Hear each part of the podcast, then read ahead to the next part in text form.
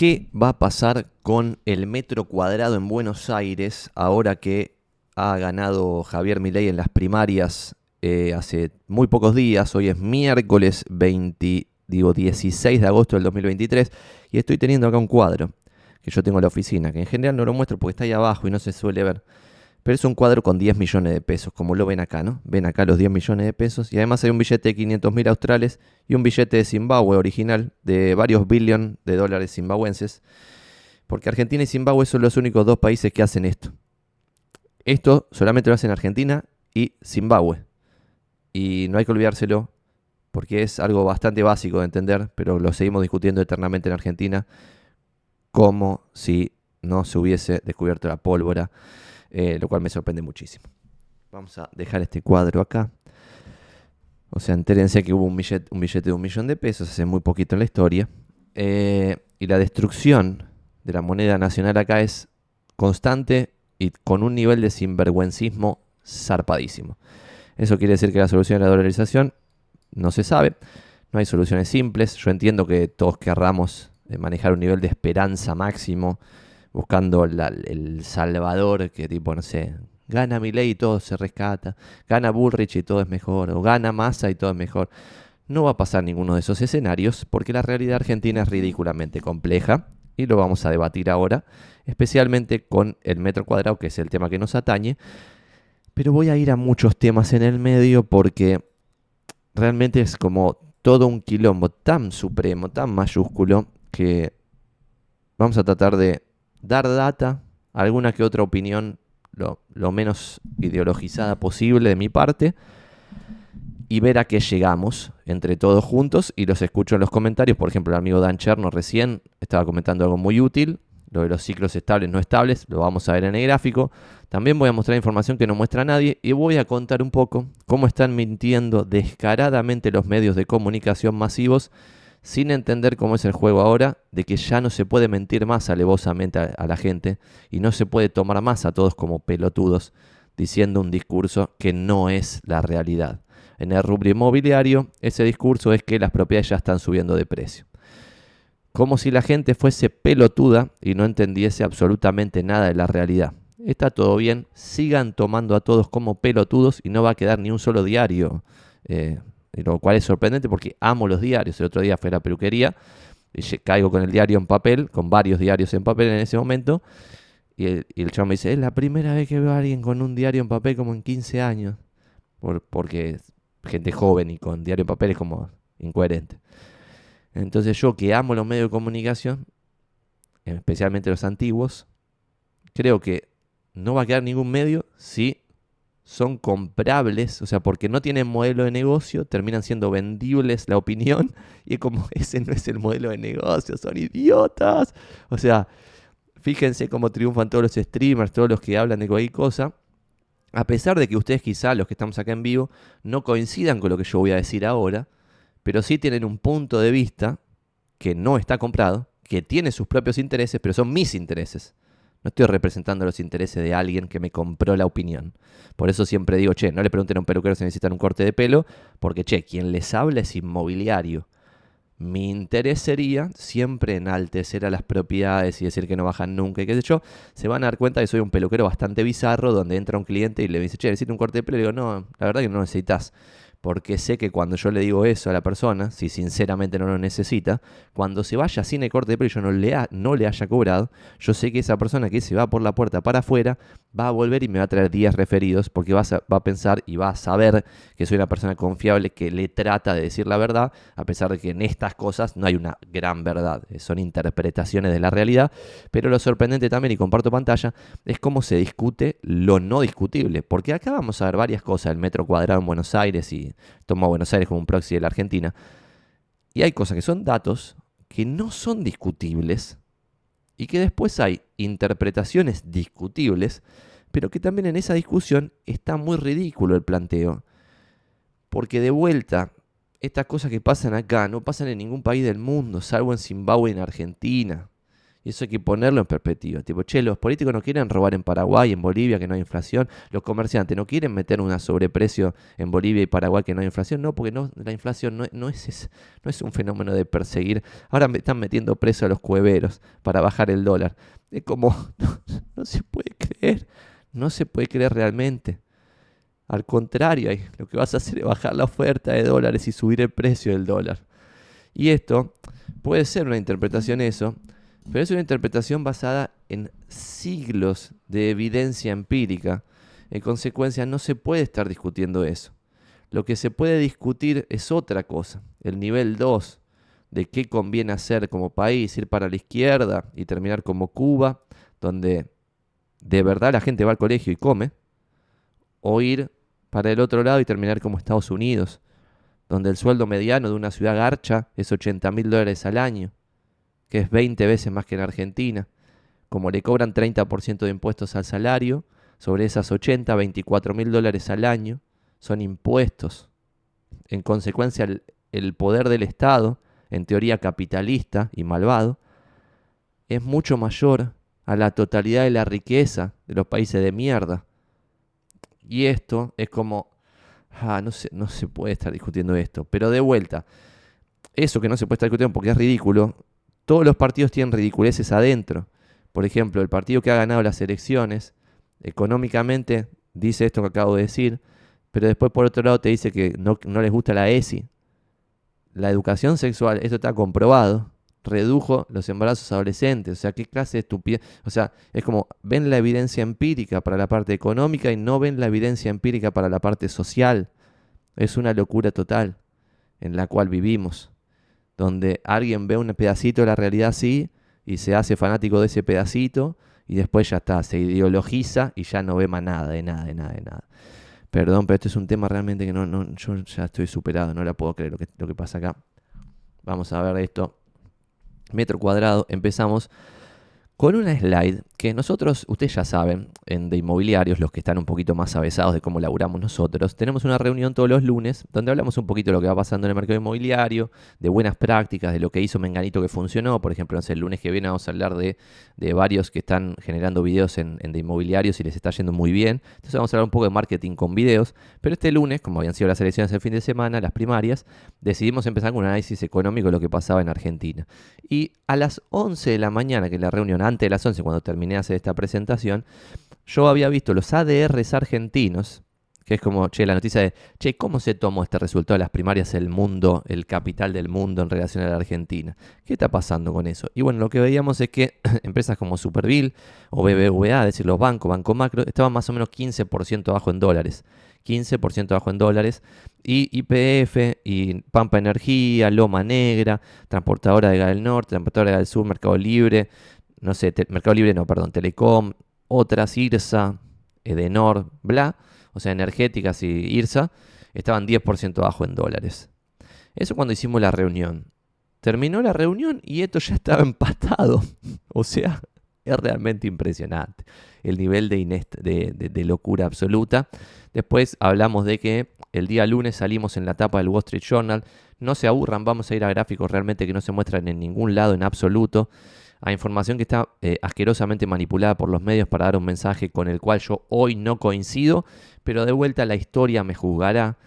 Yo lo dije antes de las elecciones, fui a las elecciones absolutamente comprado. ¿Qué quiere decir esto? Que no me queda un mango para nada porque todo lo que tenía lo puse en acciones y propiedades argentinas, sin reforzar mi posición estadounidense, de la cual he hablado acá alguna que otra vez. ¿Y por qué eso? No porque creyese que las elecciones fuesen un día de que iba a subir los precios inmediatamente después, sino porque creo que hoy, y ahora va a estar cada vez más barato, pero cuando compré estaba todo ridículamente barato. Por ejemplo, véanlo en internet, pero hay cuatro ambientes en Palermo a 110, 115, 120 mil dólares de cierre. Y ahí me van a decir, y Santi, pero tan cerca de Plaza Italia, son medio garcha. Son un cuatro ambientes en Palermo a 110, 115, 120. Una casa medio pelo en un pueblo en el medio de la nada en Estados Unidos vale 700 mil dólares. Un cuatro ambientes en la mejor ciudad de Latinoamérica, 100 mil dólares. 110, 115. Obviamente los peores cuatro ambientes, ¿no? Porque ese es el ejemplo. para mí no tenía sentido. Sin embargo, ahora vamos a ver lo que solemos analizar del semáforo inmobiliario. Y el semáforo inmobiliario ahora se me está yendo al otro lado de color. Eh, por lo tanto, pareciera ser que ahora nuevamente está todo dado para que el precio de las propiedades continúe su ciclo bajista. Lamentablemente para mí, que yo ya lo he comprado todo lo que podía. Pero bueno, si logro seguir ahorrando, seguiré comprando si esto sigue bajando. Porque me parece delirante, excepto que es una señal de que este país estalla y no tenemos que ir todos. Salimos en la tapa del Wall Street Journal y lo que dice el Wall Street Journal en la tapa, no en la nota del interior, es lo siguiente. Javier Milei, es far right outsider, o sea, un outsider de, extrema derecha en Argentina, who pledged to close ministries and slash spending, beat out both conservatives and the ruling Peronist coalition in a primary to choose presidential candidates for October's election. Es decir, que eh, para el Wall Street Journal, el pro son los conservadores y el ruling party lo define como peronista porque los que leen el Wall Street Journal supongo que saben lo que es el peronismo, entonces no necesita más explicación. Y la nota del interior dice Argentines back far right outsider.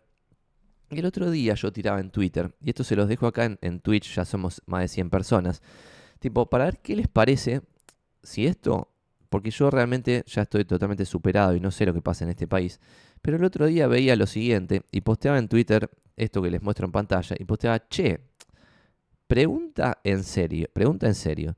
Javier Milei es el primer autodenominado narcocapitalista en ganar una elección en toda la historia, pero no, en toda la historia democrática occidental me estoy refiriendo, no en Latinoamérica o en el mundo. Y acá después explico lo que es esta bandera.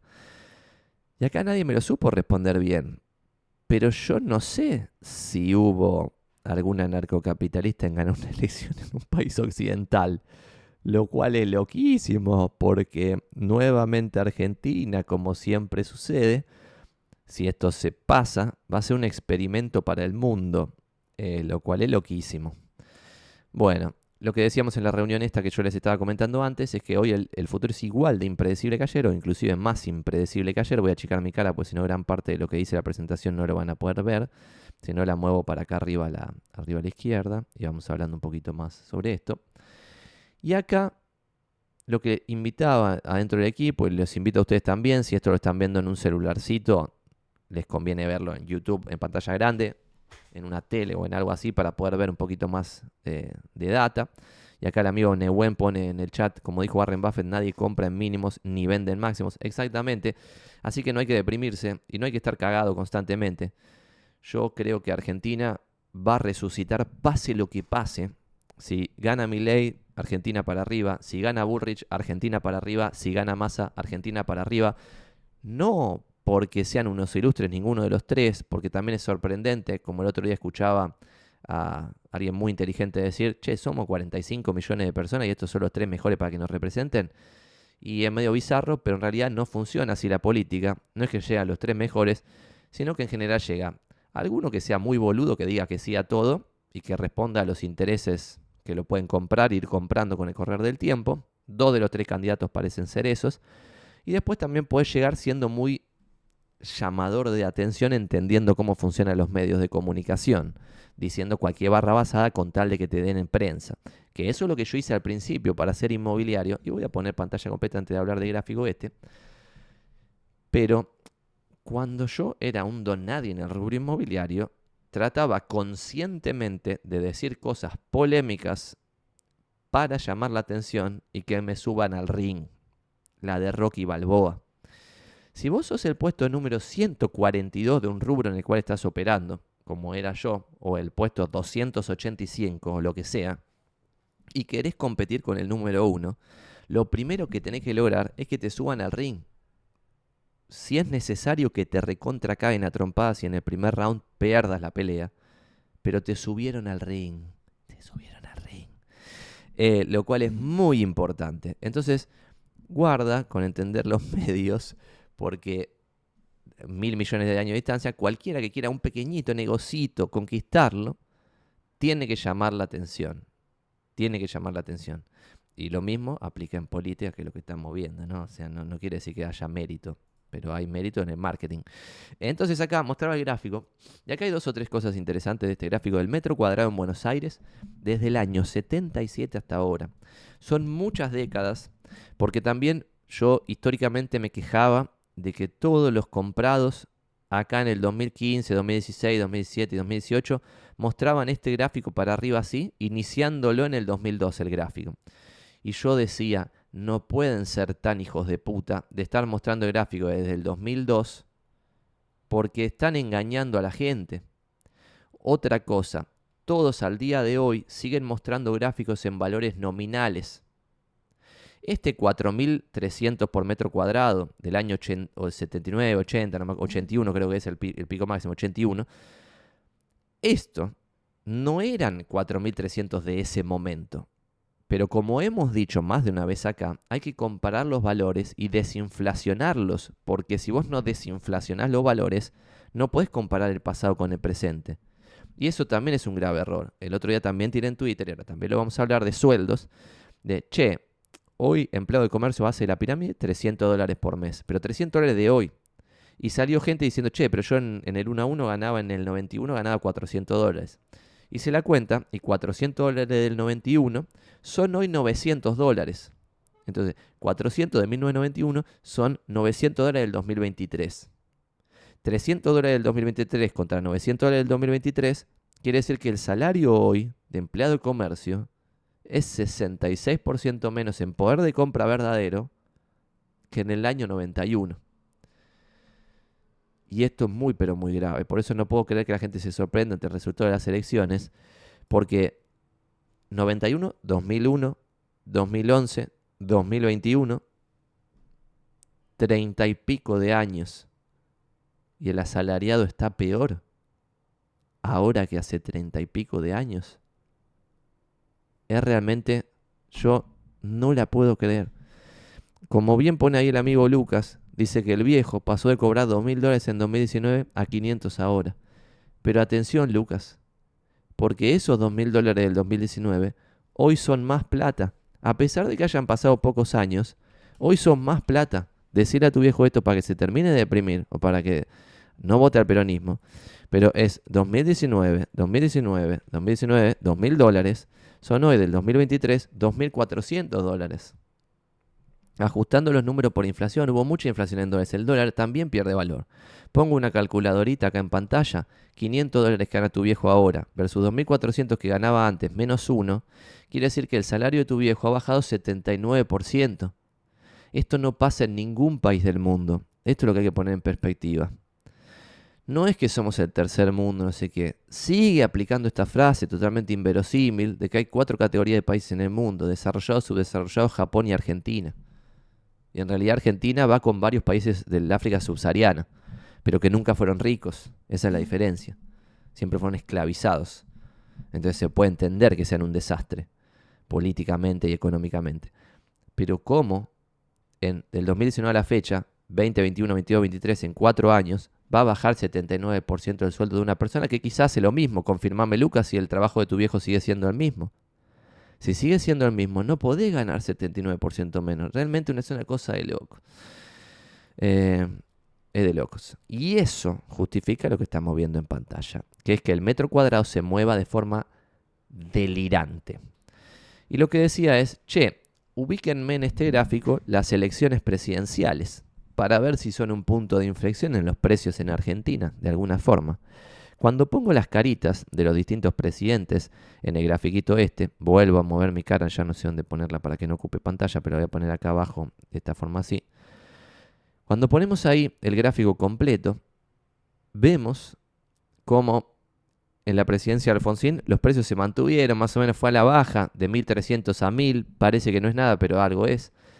Pero los dos grandes puntos de inflexión fueron cuando Menem ganó las elecciones y cuando Néstor Kirchner ganó las elecciones, que en realidad, como ven ahí en el gráfico, fue previo a Néstor Kirchner, porque fue el ajuste y el descontrol que tuvo que hacer el gobierno anterior, todos esos quilombos de 4 mil millones de presidentes en una semana, y eso inició el ciclo alcista, que se continuó con Cristina, que se continuó con el segundo mandato de Cristina y que se continuó con Macri.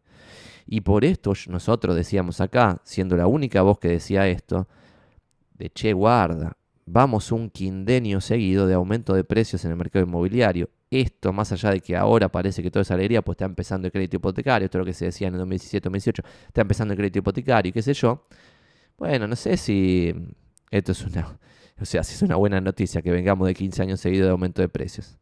Con el diario del lunes es muy fácil, ahora los precios ya bajaron 50% desde ese momento, pero el salario, como bien ilustraba acá Lucas con el ejemplo de su viejo, que es, tiene, labura en la misma empresa, el mismo laburo, pero otra gente también está más o menos así. Otra cosa loca es pensar cosas totalmente increíbles como que el sindicalismo representa a los trabajadores, te, bajaron 80% del sueldo, te están cagando, te están recontra cagando.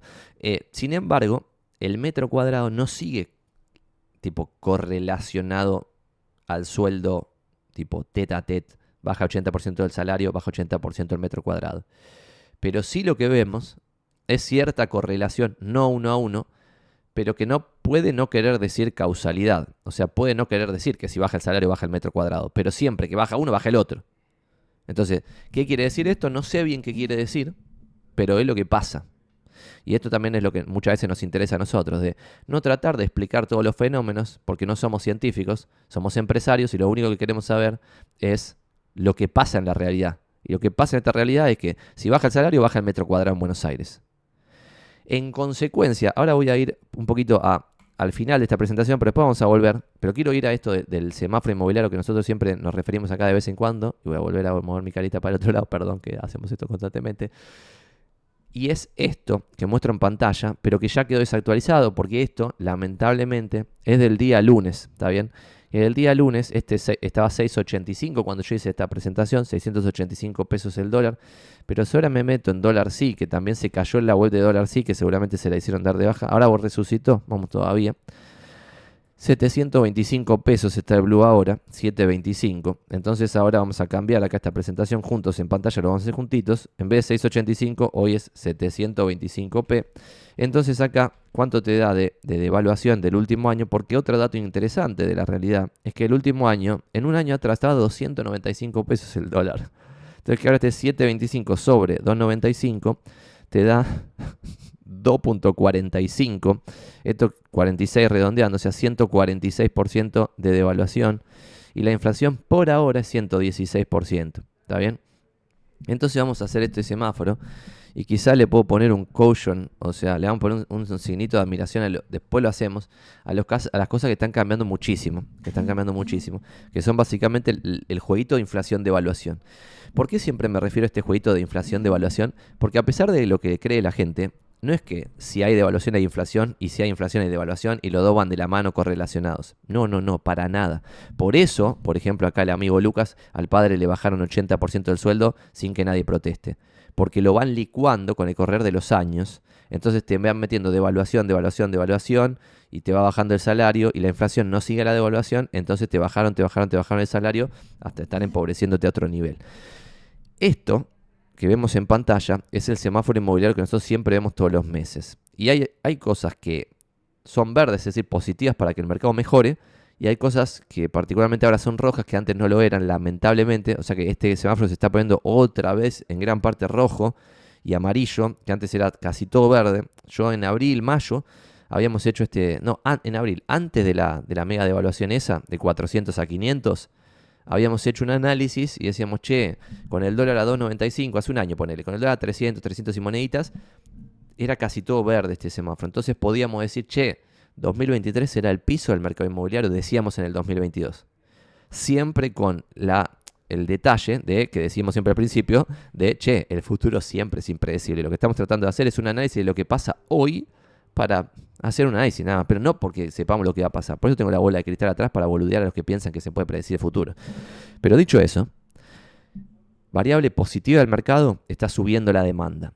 Venimos de más o menos 1.500 ventas por mes y ahora estamos en 3.320 por mes en Capital Federal en junio del 2023. Este es un, un indicador que siempre es como que va lagueando, o sea, como que siempre está muy detrás del presente y como Argentina cambia tanto en el presente, es muy difícil ver lo que realmente significa.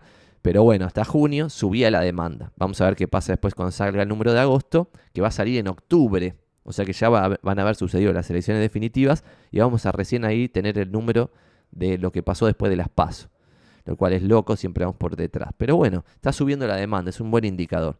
Después, segundo buen indicador, es que ahora ya los inmobiliarios se enteraron de cuánto valen las propiedades, cosa que les costó bastante enterarse. Y ahora yo lo que estoy viendo es que cuando se piden tasaciones, por ejemplo, un propietario pide tres tasaciones, las tres en general están muy cerquita. Uno le dice 200, el otro 210 y el otro 214. Entonces el propietario dice, bueno, vamos a empezar en 214, después 210, después 200 y rápidamente llega a 200, que es el precio verdadero, y vende. ¿Está bien? Eso es una buena noticia para el mercado, porque lo que pasaba antes es que un propietario pedía tres tasaciones y había uno que tasaba en 200, el que tasaba bien, uno que tasaba en 220 porque veía quizá valores de lista de lo vendido y estaba más o menos bien, iba a venderlo igual en 220 porque después con el correr de los meses iba a bajar, bajar, bajar y quizá el propietario perdía 10 mil dólares, pero se terminaba vendiendo porque lamentablemente se lo habían tasado mal. Pero después había siempre algún papanata que se lo tasaba a 300 mil porque veía, no tenía ni idea de lo que estaba pasando en el mercado, seguía estando hace tres años en el pasado vivía una realidad paralela, entonces el propietario quedaba totalmente, quedaba totalmente perdido. Decía, che, pero qué jorá que está pasando que me lo tasan a 200, 220 y 300. Bueno, eso ahora es una buena noticia, las tasaciones se asemejan. Estamos viendo una y otra vez que el propietario pide tres tasaciones y los tres están más o menos en el mismo número, ¿no? Por interpretación distinta, vos podés variar de 200 a 210 y alguno de los dos equivocarse, como yo me he equivocado, pero tomando data verdadera me equivoco igual. Porque, por ejemplo, no sé, el otro día veía un departamento con vista a una plaza que tiene pocos departamentos con vista a esa plaza, en ese barrio, pero no era una vista normal, era una vista de todo el 866, ventanal gigante, sin columnas en el medio.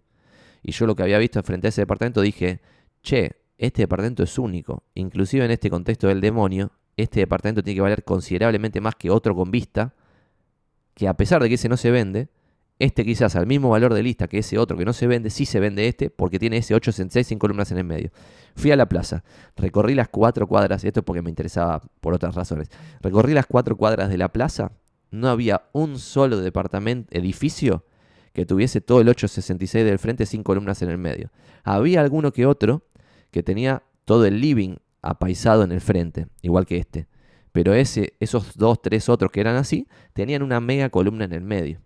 Por lo tanto, vos no podías hacer un ventanal tipo con esos de tipo vidrios que se hacen tipo acordeón y que lo abrís todo y tenés Bloom, la plaza, locura, tipo otro, otro level. Bueno, y esa propiedad duró muy, muy poco para mí porque lo terminaron vendiendo a un precio de departamento con vista caro, que parecía caro, pero por algo totalmente único. Entonces guarda que el contexto del demonio no quita que el diferencial sigue valiendo inclusive en este contexto del demonio, que hay tres mil y pico de venta, ¿no? que no se vende nada.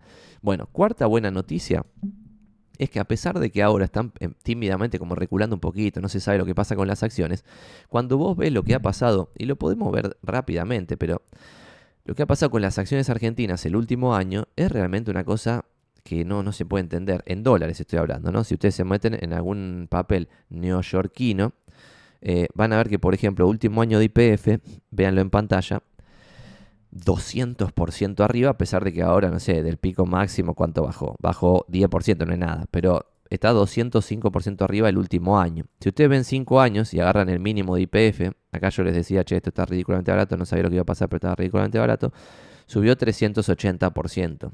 Lo que vale IPF como empresa en dólares verdaderos, en dólares verdaderos. 100% más es duplicar. 200, 300, 400. 400% más IPF.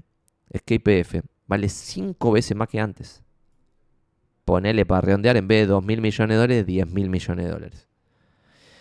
Esto solo pasa en general como anticipación de lo que después pasa en el mercado inmobiliario. Por eso esto sigue siendo hoy una buena noticia, porque no es que después de estas elecciones esto bajó 50%.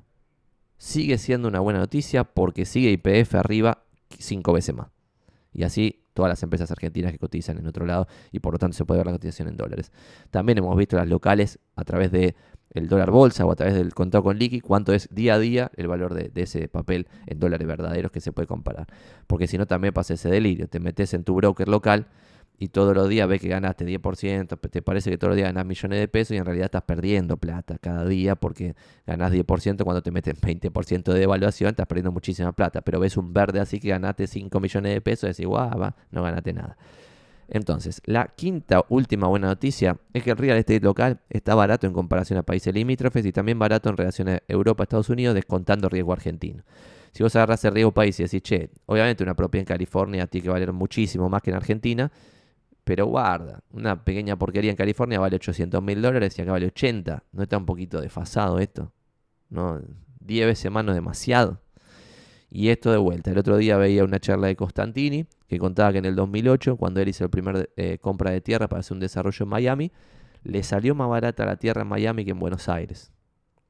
Entonces, guarda, porque esto va a volver a pasar en Argentina y vamos a perder otra vez la perspectiva y vamos a estar otra vez fanatizados con alguna pelotudez del presente y vamos a perder ese largo plazo que hay que tener en la cabeza, que es, che, Constantini en el 2008 compró más barato Miami que Buenos Aires y ahora, lo dijo también Constantini en esa charla, el costo de construcción en Estados Unidos versus Argentina es 10 veces más.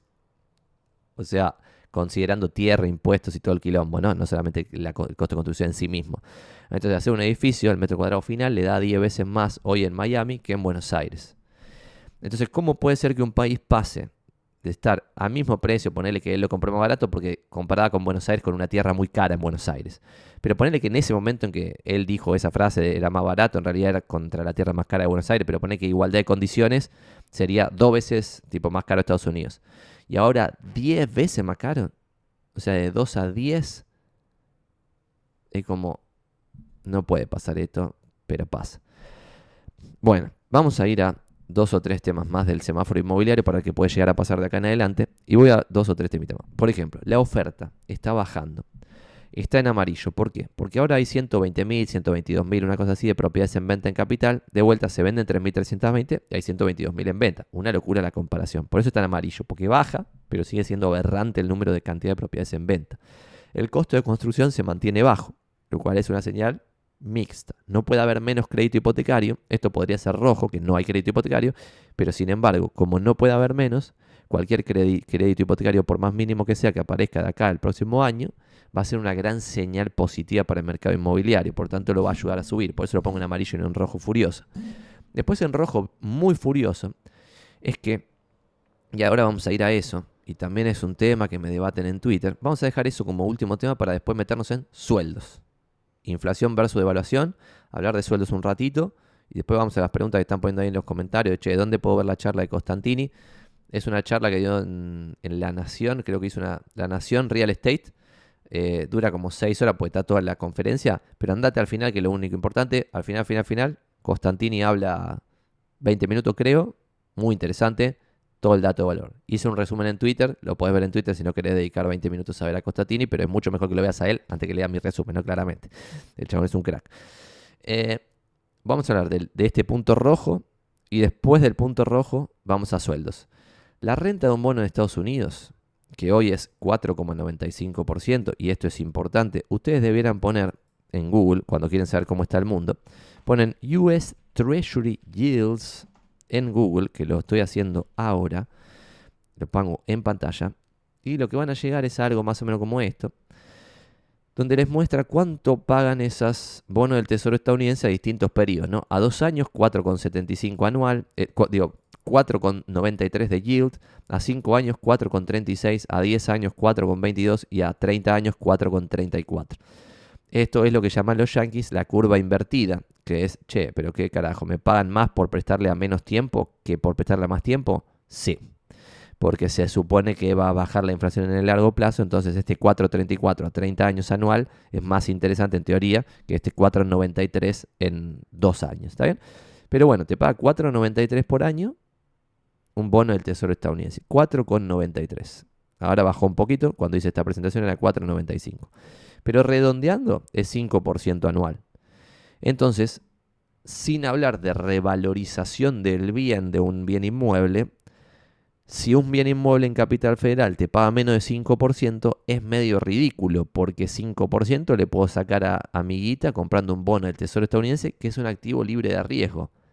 Si yo le sumo el riesgo argentino, que es todo lo que venimos hablando hasta ahora, que un delirio total donde vivimos en Argentina, ¿cómo puede ser que la renta de un departamento esté por debajo otra vez del 5% anual?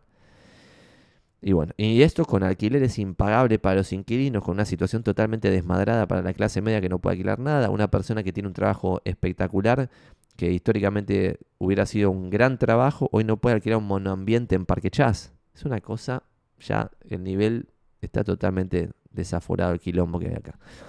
Y vamos a hablar del último tema, que es el rojo más furioso, que es que hace un año nosotros decíamos, che, está a 2.95 el, dólar, 295 pesos. El salario está en, en X nivel, hoy es tanto el salario. Y yo dije, no, no puede bajar más el salario porque estamos muy cerca de los números del 2002. En consecuencia, ¿cuánto más va a bajar? Bueno, error de interpretación, podemos estar en salarios por debajo del 2002. Y acá traten de sacarse, si ustedes lamentablemente los han infectado con un virus ideológico, traten de sacárselo de la cabeza para analizar el dato y después vemos si les parece que el dato está bien, está mal, pero veamos el dato. Dato número uno podemos agarrar la liquidación de sueldo, y esto lo pueden googlear poniendo liquidación sueldo empleado de comercio, es un sindicato de un ejemplo, es un ejemplo, ustedes saben el ejemplo que ustedes quieran, y se meten acá y se ponen acá, por ejemplo, agosto 2023, el mes en el cual estamos ahora, y van a ver que el total es 268 mil y 47 descuentos, te queda 221 neto, creo que yo puse en un tweet hace muy poco, si quieren lo pueden hacer. Y ahora vamos a ver cuánto está el dólar. Ponen, por ejemplo, en otra, en otra pantalla, dólar sí o dólar hoy. Para ver a cuántos 700 delirios está el dólar. Eh, y se fijan acá, por ejemplo, y se fijan 730, como ven en pantalla. Entonces agarran y dicen, che, empleo de comercio es un dato de la realidad. Es un dato de la realidad. O sea, esta parte es indiscutible. Después vemos por qué pasa esto, ¿no? Que puede ser que los yanquis nos odien a, nosotros y no los odien a los bolivianos o los paraguayos donde no hay una inflación galopante. Después ustedes le dan la justificación que ustedes quieren. Eh, pero 221 mil pesos dividido 730 te da 302 dólares. ¿Está bien? Anotémoslo, 302 dólares es el sueldo de empleo comercio hoy. 302 neto, 300 dólares neto. Y si quieren hacemos el bruto también, porque después en los comentarios me pone, eh, pero Santi está comparando pera con manzana, el bruto no sé cuánto. El bruto es 368 dólares, ¿no? 368 y 302 dólares. Esto es ahora, ¿no? Con el dólar a 730, como lo vemos en pantalla. Si vamos un año al pasado, a agosto del 2022, cuando yo ya pensé que habíamos tocado el piso de la desgracia, vemos que acá en agosto del 2022, esto, era agosto del 2023, lo que estamos hablando ahora, en agosto del 2022 lo estoy anotando en, un, papelito para después hacer algún número, era 107 mil pesos el sueldo neto de ese momento, o sea, 107,657. Y hay que saber cuánto estaba el dólar. Che, ¿cuánto estaba el dólar el 16 de agosto del 2022? Googleamos. Dólar blue 16, 16 de agosto de 2022. Y llegamos a, vamos a ver alguna nota, acá Vamos a ver, tiqui, tiqui, tiqui. 16 del 8. Cotización del dólar 16 de agosto. Se ve que está difícil. Hay una web que se llama Cotización Dólar Blue Histórico. Y googleo el blue porque es lo más fácil de llegar. Habría que googlear un dólar legal, pero googleo el blue para que es fácil de llegar. Y el 16 de agosto del 2022 lo podemos ver acá. A ver, cotización. Ah, voy a agarrar esto así, tiki, y le cambio acá la googleada a 2022. A ver si llegamos a la web de, de esto del 2022. Llegamos. Y acá vamos a poner 16 de agosto del 2022. Vamos a ver cuánto nos da este número. Un año exacto en el pasado, cuando ya todo era catastrófico, ¿no? Y el dólar estaba 291, 291. Entonces estaba el salario, como vemos acá en pantalla, 107,656 dividido 291 te daba 369, 370, redondeando 370 el neto. Y el bruto, para todos los volatristes que quieren, que después me dicen que comparo peras con manzanas, dividimos por 2,91 y nos da dividido 2,91 y nos da 440, ¿no?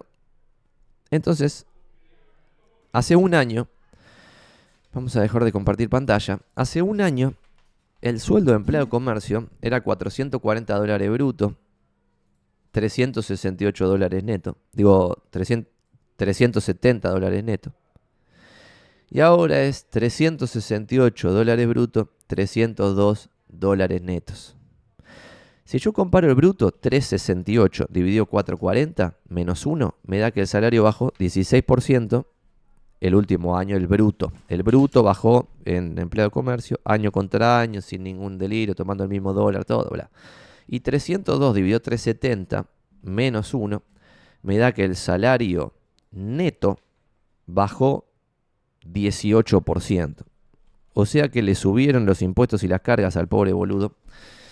entre el 2022 y el 2023. Es una cosa realmente increíble esto.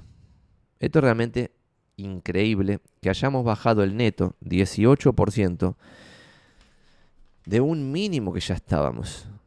Ya estábamos en un mínimo. Y ahora estamos en un nuevo mínimo. Si yo googleo, y ahora lo vamos a hacer juntos en pantalla, para comparar esto con otras crisis del demonio que se repiten constantemente en Argentina, no estoy hablando de un partido político, porque ahora vamos a hablar de la alianza, por ejemplo. RIPTE hoy, googlean y llegan a la remuneración imponible promedio de los trabajadores estables. Esto también es un, un indicador como que va lagueando a la realidad y siempre está en el pasado. Entonces ustedes tienen que entrar acá en la publicación y pueden ver acá que le meto zoom a cuánto estaban los salarios en el 2002, 2001, en la peor desgracia. Y ven acá, no sé, que por ejemplo en el 99 todavía estaba el 1 a 1, el promedio del salario era 890 pesos dólares. Pero como hemos dicho acá, si ustedes ponen US Inflation Calculator para poder comparar números del pasado con el presente, y ahí van a salir todos los boludos diciéndome, ay Santi, no podés tomar la inflación estadounidense para comparar dólares del pasado con dólares del presente. Tomen la que ustedes quieran. ¿Quieren tomar eh, no sé, la inflación en libras, la inflación en euros, la inflación en francos suizos, toman la que ustedes quieran. Pero los dólares se deprecian, todas las monedas se desprecian, excepto el franco suizo y alguno que otro de un país serio. El resto todo le dan a la maquinita y deprecian la moneda y cagan a todos los boludos, porque es así como funciona el mundo, ¿está bien? Entonces ustedes ponen acá 1994, donde empieza el RIPTE, que era 874 pesos dólares, y lo actualizan a la actualidad, y eso sería un sueldo hoy de 1.802 dólares. ¿Está bien? 1.802 dólares, 1.802 dólares, perdón mi tono porque estoy totalmente desilusionado, 1.802 dólares por 730 que está el dólar ahora. El sueldo promedio en 1994 era 1.315.000 pesos de hoy, del 18 de agosto y son las 10 y 11 de la mañana, ¿no? Porque quizá hoy a la tarde ya este número cambió. Va, hoy quizá no, seguro ya cambió porque el, descalabro es mayúsculo. 1.315.000, ¿no? Recuerden 1.315.000, se los pido por favor de corazón. Y vamos ahora al RIPTE. En vez de 1.315.000, eh, en vez de 1.315.000, en los últimos 30 y pico de años, ahora es 302.000. Yo realmente, y después ahora todos los boludos en fila empiezan a decir, Santi, pero está comparando pera con manzana, ese número de junio, estamos en agosto. Ah, son boludos. Esto es espectacular. Bueno, vamos a actualizar, por ejemplo, una forma de actualizar un, indicador que desde el pasado con un indicador del presente es tomar algún proxy inexacto que va a fallar, pero que nos puede dar una aproximación. Podemos agarrar, por ejemplo, empleados de comercio del mes de junio que es lo que tenemos del RIPTE, ¿no? RIPTE tenemos junio, ¿no? RIPTE de junio versus empleado de comercio de junio. En junio era el bruto de empleado de comercio, o el neto, agarremos el neto, era 179 mil empleado de comercio. Y 302 el RIPTE, ¿verdad? 302 el RIPTE. Y ahora podemos hacer regla de tres simple. ¿Qué les parece? Ponemos acá agosto del 2023. Y en agosto del 2023 ese número es 221 en vez de 179, ¿está bien? Entonces hacemos una regla de 3 simple, dejo de compartir pantalla y les muestro la regla de 3 que hacemos acá. Que hacemos acá. Si 179 eran 302, ¿cuánto es 221? Y hacemos 302 por 221. Vamos a hacerlo juntos. Y hago todo el proceso para que cada uno después eh, tenga la data y la googlee solo, ¿no? Porque si no, después le mandan cualquier fruta, no se sabe dónde sale la data. 302 por 221 dividido 179 te da 372. Entonces el RIP de hoy más o menos debiera estar 372. Después quizás 380, 400 o 350 podría ser también. Pero va a estar más o menos por ahí. Volviendo a compartir pantalla y volviendo a mostrar la, calculadorita. Bueno, ya se nos fue la calculadorita. Pero se acuerdan que era un palo 300, ¿no? El año 1994, el primer dato del RIT en la actualidad. 94, 2004, 2014, 2024. 30 años, es una generación entera de 1.400.000 pesos a 372. ¿Está bien? De 1.400.000 a 372.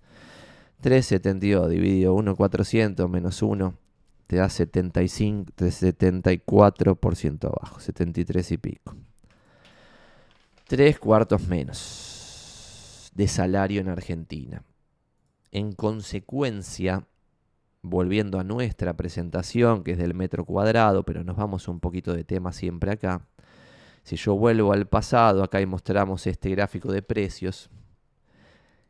Che, el metro cuadrado tiene sentido que esté como acá, cuando la clase media gana tres cuartos menos. Lamentablemente yo creería que no, a pesar de que ya compré todo lo que pude comprar, como dije antes, porque creía que esto no podía estar peor, pero lamentablemente el último año bajamos 18% más. Y como bien pusieron en el chat, nunca se sabe cuánto es el mínimo de algo. Pero realmente yo cuando veía el sueldo neto de la clase media en 370 dólares por mes, no podía pensar que iba a bajar eso. No, no, no me entraba en la cabeza que bajase. No me entraba.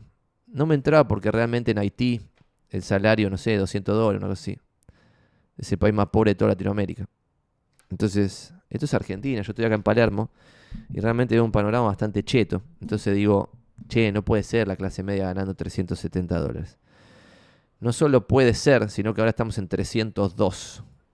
Entonces esto, el nivel de descalabro es semejante, que no sé qué va a pasar con el metro cuadrado, yo estoy comprado, pero como la devaluación es tan fulminante a otro nivel, y el salario no sigue a la devaluación, cada vez licúan más el salario de la gente.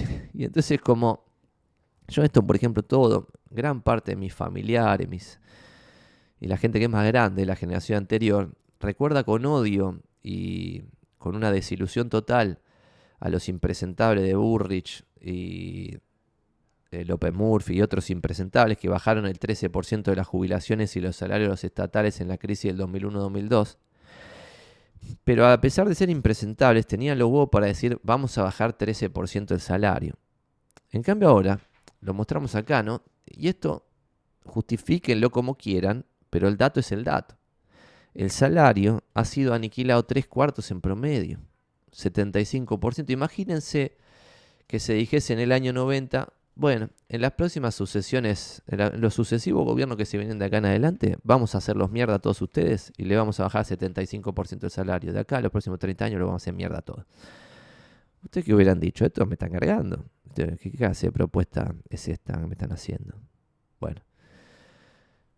¿Cómo este salario de 302 dólares está en una situación totalmente descalabrada económicamente, donde está todo subsidiado y es inviable el nivel de delirio económico que hay, esto ahora yo lo veo como, che, esto podría seguir bajando, yo no la puedo creer, no la podría creer. Ahora sí creo que, che, no podríamos pasar, y esto que quede para la historia, pero yo creo, y acá viene la parte optimista, que esto no puede estar peor ya, ¿eh? Esto ya se descontroló. ¿Cómo puede ser 302 dólares empleo de comercio? 300 dólares. Y esto después salen con que el costo de vida en Estados Unidos. McDonald's, vamos a poner McDonald's Base Salary.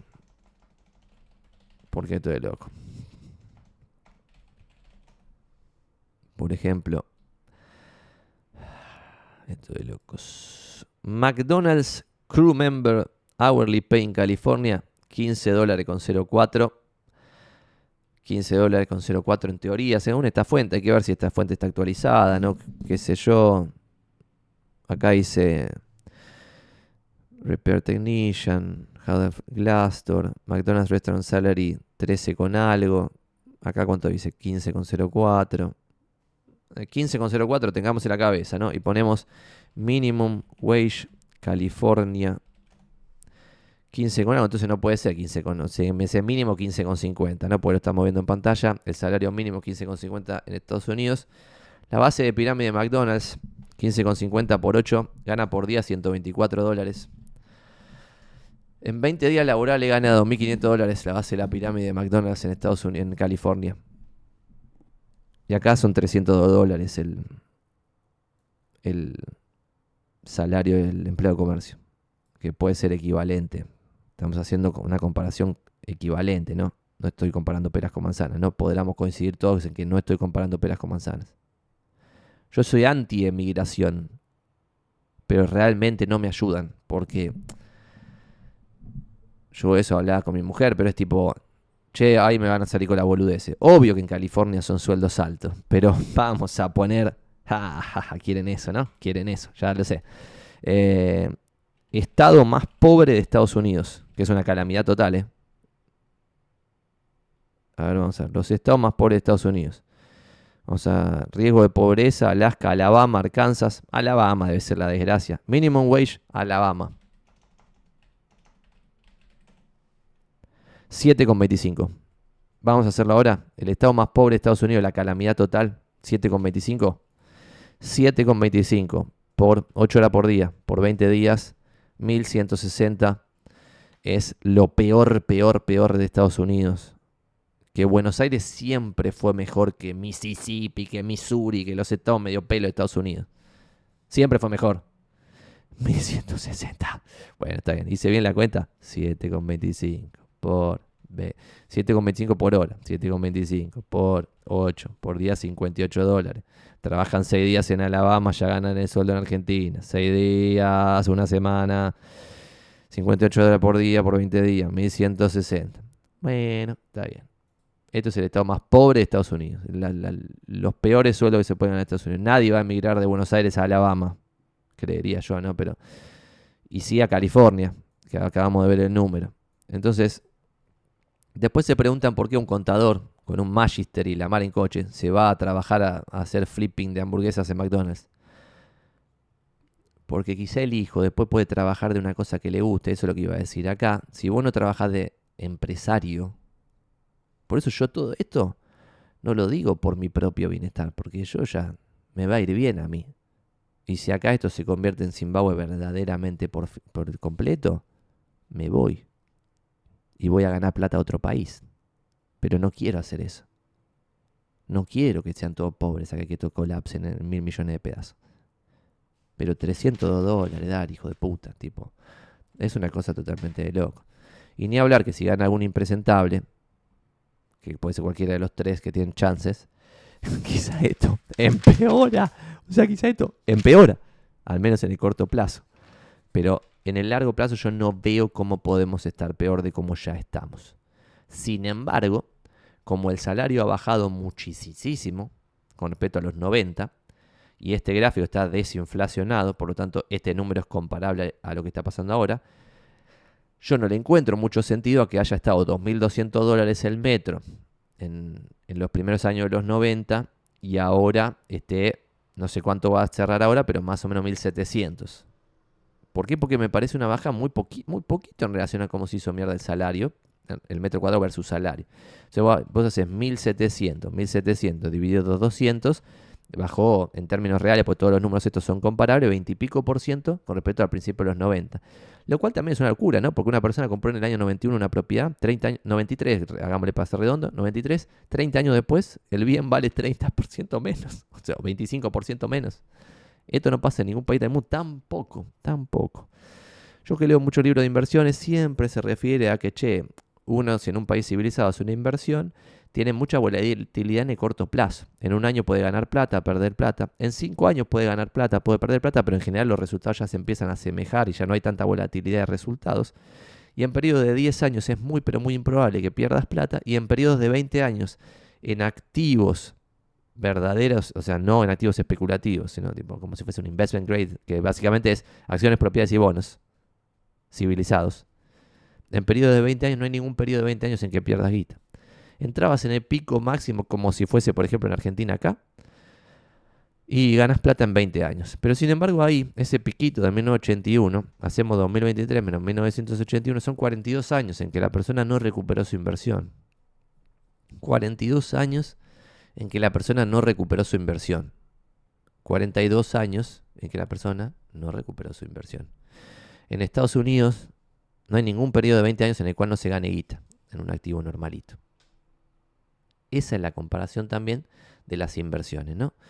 Y después nosotros lo que mostramos acá en dos o tres datos más de color de qué pasa cuando hay elecciones presidenciales con el rubro inmobiliario, es que la cantidad transada en general no ajusta, excepto que haya cepo. Cuando hay cepo, como ahora, que no solo hay cepo, sino que están empezando a meter preso a los cueveros, esto lo que genera es una baja de la cantidad transada, que ya pasa por otro lado de lo del precio, ¿no? Lo que estábamos hablando hasta ahora era precio, che, valía 2.200 en el 90 y algo, ahora vale 1.700, está barato, está caro, qué sé yo, pareciera ahora que todo va a seguir bajando. Otra cosa, los medios de comunicación masivos, todos entongados, ya están diciendo que los precios de la propiedad suben, son espectaculares. Cómo empoman a la gente realmente no, es una cosa espectacular. Otra cosa es si vos, primero, yo no pretendo comprar en el piso de precio porque nunca lo voy a saber cuál es, porque no se puede hacer timing del mercado. Ya compré, ya está listo, todas mis propiedades bajan de precio porque ya me la jugué, ya está listo. Pero sin embargo, si todo ahora baja la propiedad otro 15% porque siguen al salario, ponele, van a estar aún más baratas. Lo que estamos viendo en pantalla es que si quien gane levantase el cepo, más allá de lo que pase con el precio de las propiedades, lo que levantaría es la cantidad transada de propiedades. En consecuencia, el que es inmobiliario debiera tener un mercado más alegre donde es más fácil ganar guita. Entonces, si vos sos inmobiliario estás viendo esto, si tenés esperanza de que levanten el cepo, que anda a saber lo que vaya a pasar, ahí debiera levantar la cantidad transada. Pero si el descalabro es mayúsculo, el precio puede hundirse hasta el, hasta el piso inesperado, como está pasando ahora, ¿no? Em, hay un dato que no llegamos a ver, ese cuál había sido el RIPTE mínimo en lo peor de la crisis del 2002, pero bueno, después lo podemos ver. O lo podemos ver ahora tipo eh, de evaluación, de evaluación 2002, cuando fue... Ah, no, hay una página, está buena, de paso les muestro esto que puede estar bueno para ver. Que es mes a mes cuánto estaba el dólar en Argentina, pero como un resumen muy copado de un montón de años, pesos históricos, acá está, se los muestro en pantalla, para que ustedes después lo busquen, cotización histórica, esta es web es billetesargentinos.com.ar. Y se meten acá, por ejemplo, y ven todo desde 1914, ¿no? Para adelante. Eh, otro dato de color interesante es que en Argentina sabían que hay dos monedas de curso legal y que una siempre es el peso con el que cagan a todos, con el que mostré acá en el cuadro este, que lo empezamos mostrando este cuadro. Y otro es el argentino de oro, que vale lo mismo desde el gobierno de Roca hasta la actualidad, inclusive se ha revalorizado. ¿Sabían ese dato? Googleenlo. Argentino de oro. Eh, y era una moneda acuñada en oro, por eso mantiene su valor, ¿verdad? O sea, porque... Y se puede poner en un contrato, ustedes pueden poner en un contrato, este alquiler es por 14 argentinos de oro, contrato legal, válido, a diferencia de las garchas que están haciendo ahora, eh, contratos en dólares, por eso yo no hago alquileres, porque violan la ley a mansalva. Tipo, ponen en dólar y con otro contrato parecido separado, todo un desmadre y es como, pero ustedes propietarios son boludos, porque si vos alquilas con esos contratos totalmente ilegales, es lo mismo que no firmar contrato, agarrar una servilleta, en la servilleta ponerle al inquilino, vamos a, vamos a pagar tanto, y tiene la misma validez legal que hacer un contrato ilegal. Un contrato ilegal no sirve para nada. La primera de cambio, cuando te peleas con el inquilino, no tenés nada para defenderte porque ese contrato era totalmente ilegal. O esa porquería de hacer 4.000 eh, temporarios uno tras otro, una cosa impresentable realmente, cuando pueden hacer un contrato denominado en argentinos de oro. Esto no sé por qué el mercado no lo está haciendo. Eh, si yo hiciese alquileres, haría esa innovación, empezar a hacer contratos en argentinos de oro. Eh, que seguramente debe en algún lado debe decir que no se puede, ¿no? Por eso no lo debe estar haciendo nadie. Supongo, pero no lo sé, porque es una moneda de curso legal.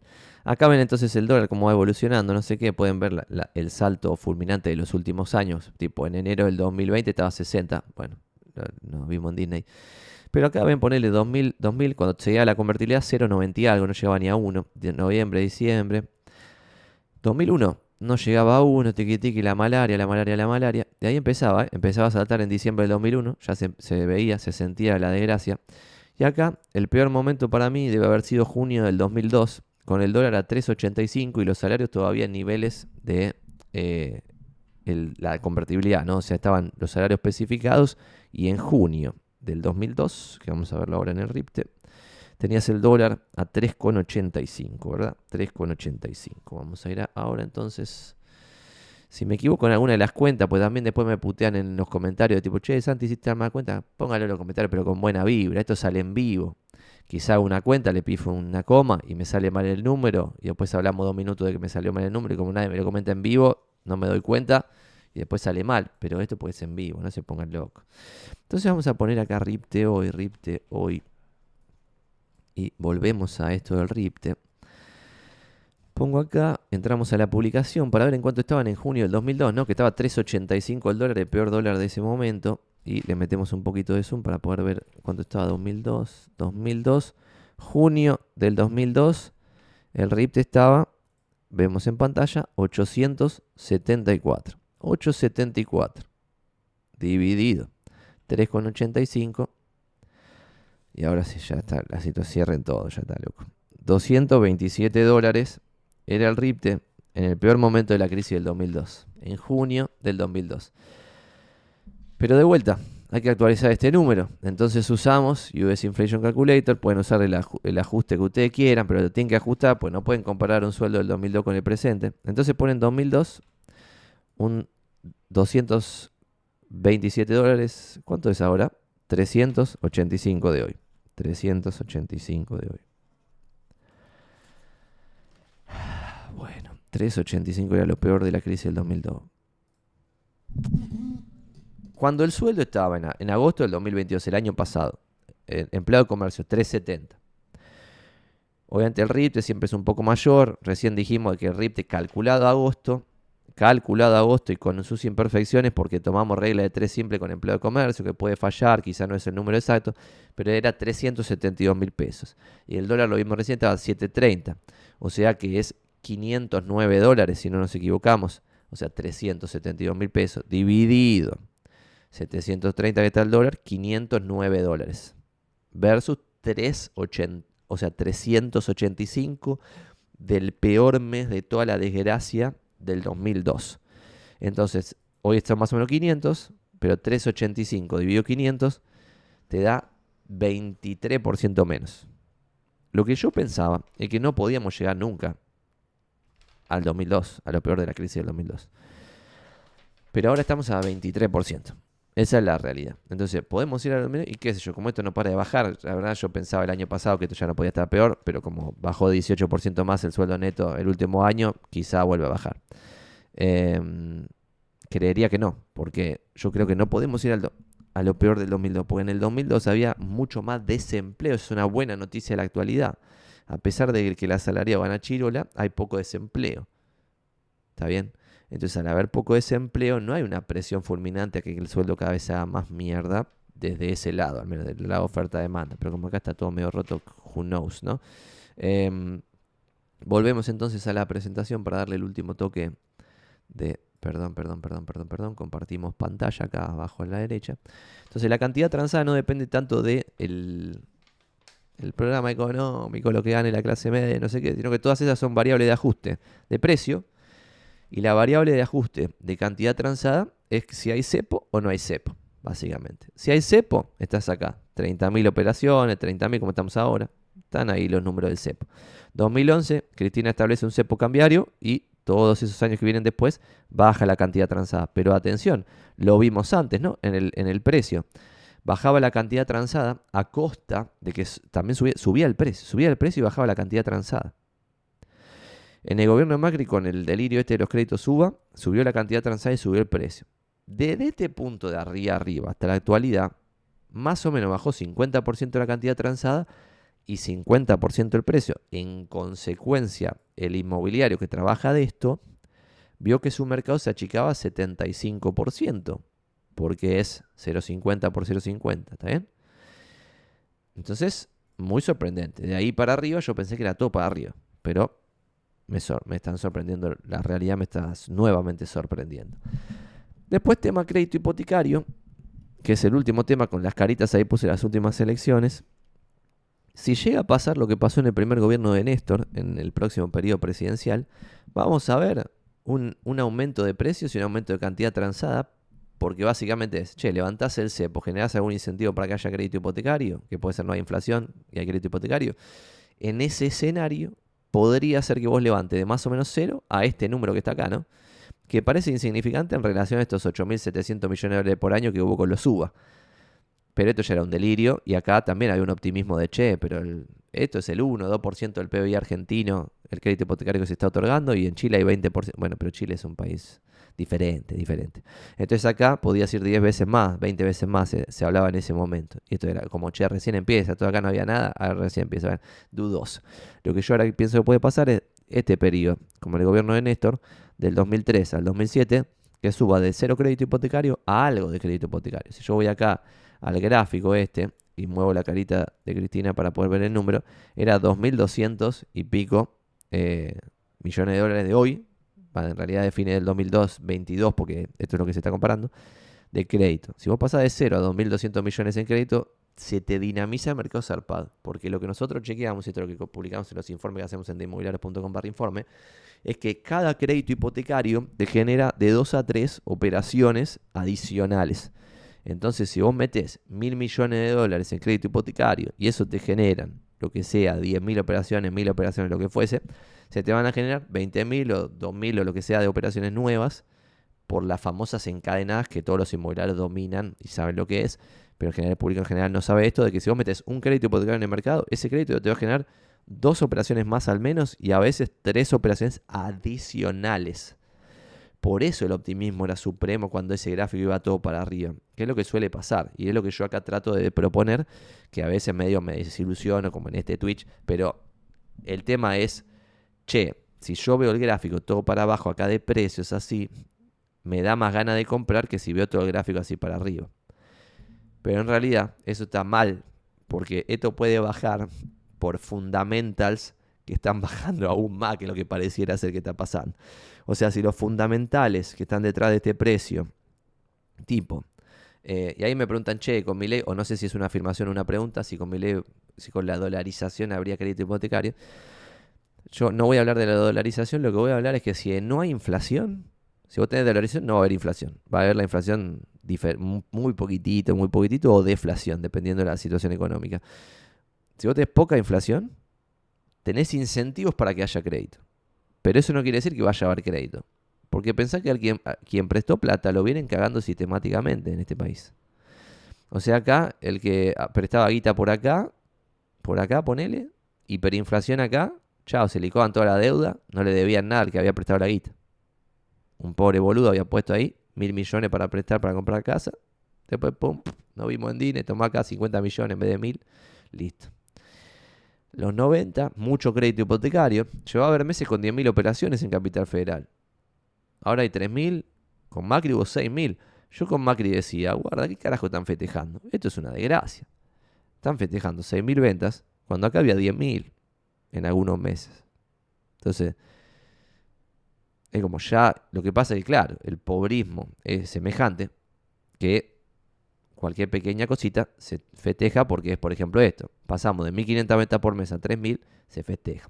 Se festeja, está bien, hay que, es algo positivo, es una buena noticia, que se duplicó la cantidad demandada, por eso lo puse en verde en el semáforo, pero sin embargo, qué sé yo, no me parece una gran noticia tener 3.000 ventas por mes meter por mes en una ciudad con 3 millones de habitantes y otros 3 millones que entran y salen y un montón de gente del interior queriendo tener un departamentito en Buenos Aires. Realmente 3.000 me parece muy, pero muy poquito, pero bueno, son interpretaciones. Aparte sí es muy, pero muy opinable. Al igual que esto de cómo se interpreta esta data. ¿Qué sé yo? Esta es la data. ¿Cómo se interpreta? No tengo ni más para. Entonces, hoy, frente al futuro impredecible, lo que sí se puede ver es que el metro cuadrado sigue al salario en dólares, comillas, comillas, comillas acá. En consecuencia, miremos los salarios para ver qué va a pasar con el metro cuadrado. El salario último año bajó 18% en dólares. 18. El neto, empleo comercio. El metro cuadrado sigue el salario. Bueno, está todo dado para que sigan bajando los precios de la propiedad. Lamentablemente para mí, ¿no? Porque si baja el precio, comisiono menos. Y por otro lado, como ya con toda la guita que tenía, compré propiedades, ya eh, mis propiedades bajan de precio, entonces cada vez tengo menos guita. Por otro lado, cada crédito hipotecario ocasiona entre dos y tres operaciones adicionales. En consecuencia, si ustedes creen que un plan económico de quien sea que gane va a traer al menos un crédito hipotecario, no digo una mega línea de que salgan todos los diarios crédito, crédito, crédito, que nos parezcamos a Bolivia o a Paraguay, no va a pasar, no va a pasar, en el corto plazo no va a pasar, porque la debacle es absoluta. Entonces, no nos vamos a parecer a Bolivia o a Paraguay, nos vamos a parecer más a Zimbabue, en consecuencia, tenemos que esperar un poquitito de crédito, al menos una gotita, algo, porque esos mil operaciones con crédito van a generar dos mil y pico nuevas. Entonces, con que haya 3.000 créditos en el año, ya vas a tener otros 6.000 y pico de ventas más en el año, vas a tener 6.000 ventas más en el año, que son 500 ventas más por mes. En un mercado de 3.000, 500 es un montón de más. Y estoy diciendo una cantidad de créditos realmente inexistente, inexistente. Por eso lo puse en amarillo. Porque no hay crédito hipotecario, pero eso quiere decir que a la minimísima señal de algo positivo, esto levanta como pedo de bus. Lo que sí nunca había pasado y que puede ser un deal breaker de lo que pase de acá en adelante es que para un asalariado promedio, hoy es imposible alquilar en la ciudad autónoma de Buenos Aires. Y no hay oferta en absoluto en muchos barrios porteños. Y esto realmente, voy a ver si lo encuentro, pero no, no, no quiero politizarlo demasiado, pero búsquelo ustedes. Hay un video de Bullrich explicando cómo con masa hicieron la ley de alquileres. Realmente, lo que explica es de un nivel intelectual muy, pero muy bajo. Y esto no pasó nunca, esto sí que no pasó nunca, porque esto del cuadro, esto del cuadro, esto del cuadro de ir cagando a la gente, imprimiendo billetes, después de 10.000, después de 100.000, después de un millón, después de que los, billetes de un millón no valgan nada y algún gil como yo los ponga en un cuadro para explicar que te van a cagar con la moneda nacional. Esto pasó todo el tiempo, desde el primer golpe militar que venimos repitiendo esta desgracia, ¿no? Y esto, el otro día se lo contaba a mi socio no la podía creer. El primer cepo fue en el primer golpe militar. Entonces, la desgracia de los militares y otras agrupaciones, esa desgracia se viene acarreando desde 1930. Porque googleenlo, pero ahí el dólar blue se llamaba la bolsa negra y también perseguían a los cueveros, comillas, comillas, comillas, que eran estos de la bolsa negra, que eran los que vendían dólares cuando el Estado prohibía comprar dólares, ¿no? ¿Y por qué pasaba eso? Porque por primera vez en toda la historia, esa sí era la primera vez, el peso moneda nacional tendía a no valer nada. Pero después le metimos duro y parejo 100 años de decadencia. Es realmente sorprendente, ¿no? Bastante sorprendente. Lo loco de esta decadencia que es lo que yo creo que va a pasar, por eso soy optimista a pesar de que hoy estoy deprimido, o sea, estoy aniquilado por la desgracia que nos rodea esto del dólar, aniquilando todos los salarios de la clase media, obligando a, que el labor... Porque otra cosa es tipo, che, yo soy empresario, me va más o menos bien, gano plata, me divierto con esto de las inversiones. Pero realmente yo pienso, che, si mis hijos quieren ser médicos, si quieren ser, no sé, profesiones liberales, no sé, quieren ser psicólogos, quieren ser carpinteros, o sea, alguna cosa tipo de oficio, no van a poder comer un queso, no van a poder comer un churrasco. El nivel de pobreza es absoluto, o sea, y eso es sorprendente. Y acá también hay otra, se habla mucho de clase y toda la pelotudez del clasismo, y es como, che, no hay país más clasista que este, donde el que es médico es porque es cheto de origen, porque si vos no sos cheto de origen es muy difícil llegar a ser médico, porque te van a hambrear con un sueldo ridiculísimamente bajo, a otro nivel. Porque si quieren polemizar sobre sueldos, googleen, no sé, tipo, sueldo promedio médicos en el mundo. Pero estén dispuestos, si son médicos, si sos médico, corta el Twitch acá porque no, esto te va a hacer mal. Pero realmente es increíble la diferencia. No lo estoy encontrando, pero después lo pueden googlear ustedes, mejor no lo muestro porque realmente es deprimente. Pero, a ver esto. Estos son los países que más gastan en atención sanitaria. Claro, bueno, es una cosa increíble. No sé, bueno, poner un radiólogo. Poner que mis hijos quieren ser radiólogos. Eh, en Estados Unidos, 350 mil euros parece ser. Japón 336.000 euros por año, Noruega 300.000 euros por año, Islandia 284.000 euros, Holanda 260.000 euros, Francia 240.000 euros, Suecia 208.000 euros, Dinamarca 200.000 euros, Finlandia 185.000 euros por año, ¿no? Por año. Eh, en consecuencia vos haces esto, tipo 200.000 dividido 12, te da 16.000 dólares por mes. Un radiólogo en un país civilizado, ¿no? Eh, y no quiero ni saber cuánto gana un radiólogo en un hospital público, ¿no? En Buenos, en Buenos Aires o en la Argentina en general. Entonces esto, este nivel de pobrismo absoluto, eh, no sé qué va a pasar, porque ya es como, yo creo que no puede estar peor. En consecuencia, los que tienen una monedita para invertir, es como, che, dado esto ya no puede estar peor, y está todo regalado, porque de vuelta decíamos, che, pues hay cuatro ambientes en Recoleta por 120 mil dólares. Hay cuatro ambientes en Palermo, obviamente chotos, en pisos bajos, destruidos, en zonas chotas, pero hay cuatro ambientes en Palermo por 115, 120 mil dólares. Está muy, pero muy, pero muy barato.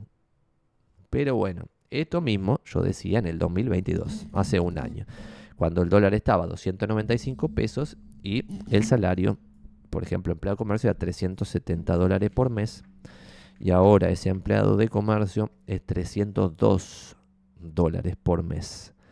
Em, entonces, qué sé yo. Che, el, el dólar está nublando tu pensamiento arriba, dice el amigo Ramiro. Bueno, puede ser que obviamente en poder de compra este es un poco mejor, pero realmente esto, o sea, no pueden seguir licuando el salario de la gente en... O sea, no, no se puede, porque googleen, por ejemplo, no sé, la CEPAL, cuánto dice que es la pobreza infantil en Argentina, o, organizaciones serias, no sé. Eh, ¿Cuántos niños son pobres en Argentina? Por ejemplo, es un ejemplo. UNICEF, ponele, para no poner a la UCA o a otras falopeadas totales. UNICEF, dos de cada tres niños y niñas en Argentina son pobres o están privados de derechos básicos. Frente a esto, yo decía, esto no puede estar peor. Esto no puede estar peor. Pero frente a ese momento de inicio, ¿cómo puede ser que se licúe ahora el salario 18% más frente a eso? Por eso no la puedo creer, porque yo pensé que ya estábamos hechos mierda por completo enterrados, que ya había sido el knockout, que ya el referee había dicho knockout, ya está Argentina, está tirado ahí, bueno, denle otra pelea diferente. Pero parece ser que no, que el, delirio es a otro nivel por completo, totalmente nuevo. Vamos a leer a Eche, veo deptos en peso en correo no cada un ambiente a 20 mil dólares, creo que nunca había algo así, dice inversor estoqueado. Bueno, en realidad más o menos porque hubo precios más bajos de monoambientes en Recoleta en el 2002. Hubo precios más bajos, inclusive ajustando los, números por inflación en dólares, era más bajo eh, en el 2002 que en la actualidad. O sea que este 20.000 es muy, muy, pero muy barato, pero guarda en qué pozos se meten, porque yo hablo mucho con desarrolladores y veo pocos desarrolladores que saben cómo cubrirse el riesgo local. Veo desarrolladores muy buenos que se cubren muy bien porque tipo ponen una guita atada por inflación en ciertos instrumentos, otra guita atada al dólar, otra guita atada al dólar libre, bolsa o contado líquido, otra gota dólar oficial. Entonces, y hacen un cash flow civilizadamente y saben cuánto van a gastar mes a mes en base a cada, a cada una de las variables, ¿no? Pues, por ejemplo, nosotros, no sé, ahora estamos pagando un alquiler de la concha de lora que en parte ajusta por el dólar oficial.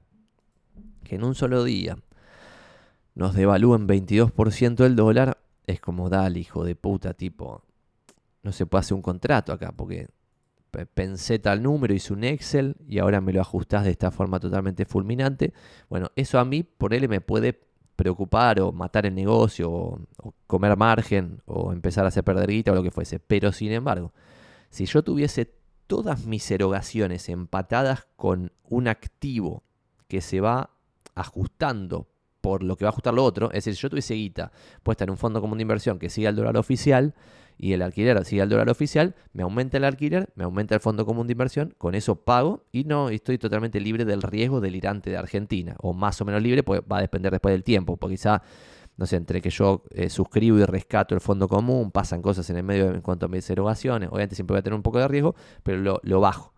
Pero veo muchos desarrolladores que no hacen, veo muchos que hacen eso y muchos otros que agarran, venden todo esto, los monoambientes que vos estás diciendo, 20 mil dólares, lo venden, venden, venden, y van poniendo las 20 lucas todas en una caja de seguridad, en dólares. Y después se les agarra un periodo, ahora van ganando cada vez más, porque hay más devaluación que inflación. Pero esto después va a pasar lo contrario en algún momento. En algún momento no se sabe cuándo, pues el futuro es impredecible. Pero cuando haya más inflación que devaluación y los salarios se recompongan y todo empieza a levantar cabeza, vos tenés los dólares en una caja depreciándose y tenés un costo que te sube sin parar por tres años. Y lo que puede pasar con eso es que las líneas se crucen. Y que todo lo que cobraste al principio te achica margen y te caga de risa, como me está pasando a mí en de inmobiliarios me suben todos los costos, me achica margen, pero bueno, yo voy a estar bien igual, o sea, no me, la banco, listo. Pero si se empieza a achicar, achicar el margen, el margen y cruza al otro lado, ahí es lo que, lo que llaman los yankees burn rate, o sea, cada cuánto tiempo se te va prendiendo fuego la guita que tenés. Si vos tenés para que la empresa sobreviva 200 lucas y perdés todos los meses 20 lucas, en 10 meses estás out. Pero si encima ese de que pasa para el otro arriba después se va separando cada vez más, y después empezás a perder 30 por mes y después 40, muy rápido estás game over fuera de juego. Y por eso creo que hay que evaluar bien a quién se le da la tarasca, porque encima si compras en Pozo te van a dar básicamente una promesa de que te van a dar un departamento, boleto, sesión de derechos, todo es medio... Por eso nosotros tratamos de evitar vender en Pozo, excepto de ser alguien muy de confianza, si no, tratamos de evitar vender en pozo porque es un riesgo también para el inmobiliario interviniente, a pesar de que no es un riesgo legal porque después se va a poder justificar de que se vendió lo que era que se estaba vendiendo y si alguien cagó a alguien es el desarrollador al cliente. Pero como yo no quiero estar en eso éticamente, prefiero ni estar y asumir ese riesgo ético al recontrapedo, pues puedo vender usados y hablar con cada uno de los que tienen que vender un usado y contarle cómo está la situación y, ver qué podemos hacer nosotros, qué sé yo. Eh, el, amigo Patro Charo dice, chavo a la estratosfera. Siempre puedes estar más abajo, comprar una pala y hacer, comprar una pala y hacer un pozo. Eso es un gran tweet. Eh, tendríamos que hacer algo de sueldos y después de eso. Che, Santi, pozos en Belgrano, mil dólares el metro, inédito, dice uno de los que están acá conectados. Bueno, mil dólares yo no he visto en Belgrano, no sé si está un poquito exagerado esto, pero bueno, qué sé yo. Eh, me parece que sí hay a mil y pico y es muy, pero muy barato en verano. Y los que venden muy barato es muy sospechoso. Es como, che, no te dan los costos a mil el metro en verano para pagar incidencia y costo de construcción. Es rari, puede terminar mal. Em, la ciudad autónoma de Buenos Aires tiene mejor nivel sociocultural y mejor calidad de vida que cualquier ciudad medio pelo de Estados Unidos. Coincido al 100%, por eso para mí no tiene sentido que las propiedades estén más baratas en Buenos Aires. En, y Buenos Aires me refiero en Recoleta, Palermo, Belgrano, Núñez. No pueden estar las propiedades más baratas que en Alabama. Eh, es raro. O que en Arkansas, tipo, en una ciudad random de Arkansas. Eh, me parece a mí. Pero la realidad demuestra que me estoy equivocando, ¿no? Porque estamos mucho más barato que Arkansas. Y hay datos de color espectaculares. Si ustedes ponen silo.com y vamos a ir a ver esto, ahora que no dividimos los videos, puedo hablar más libremente.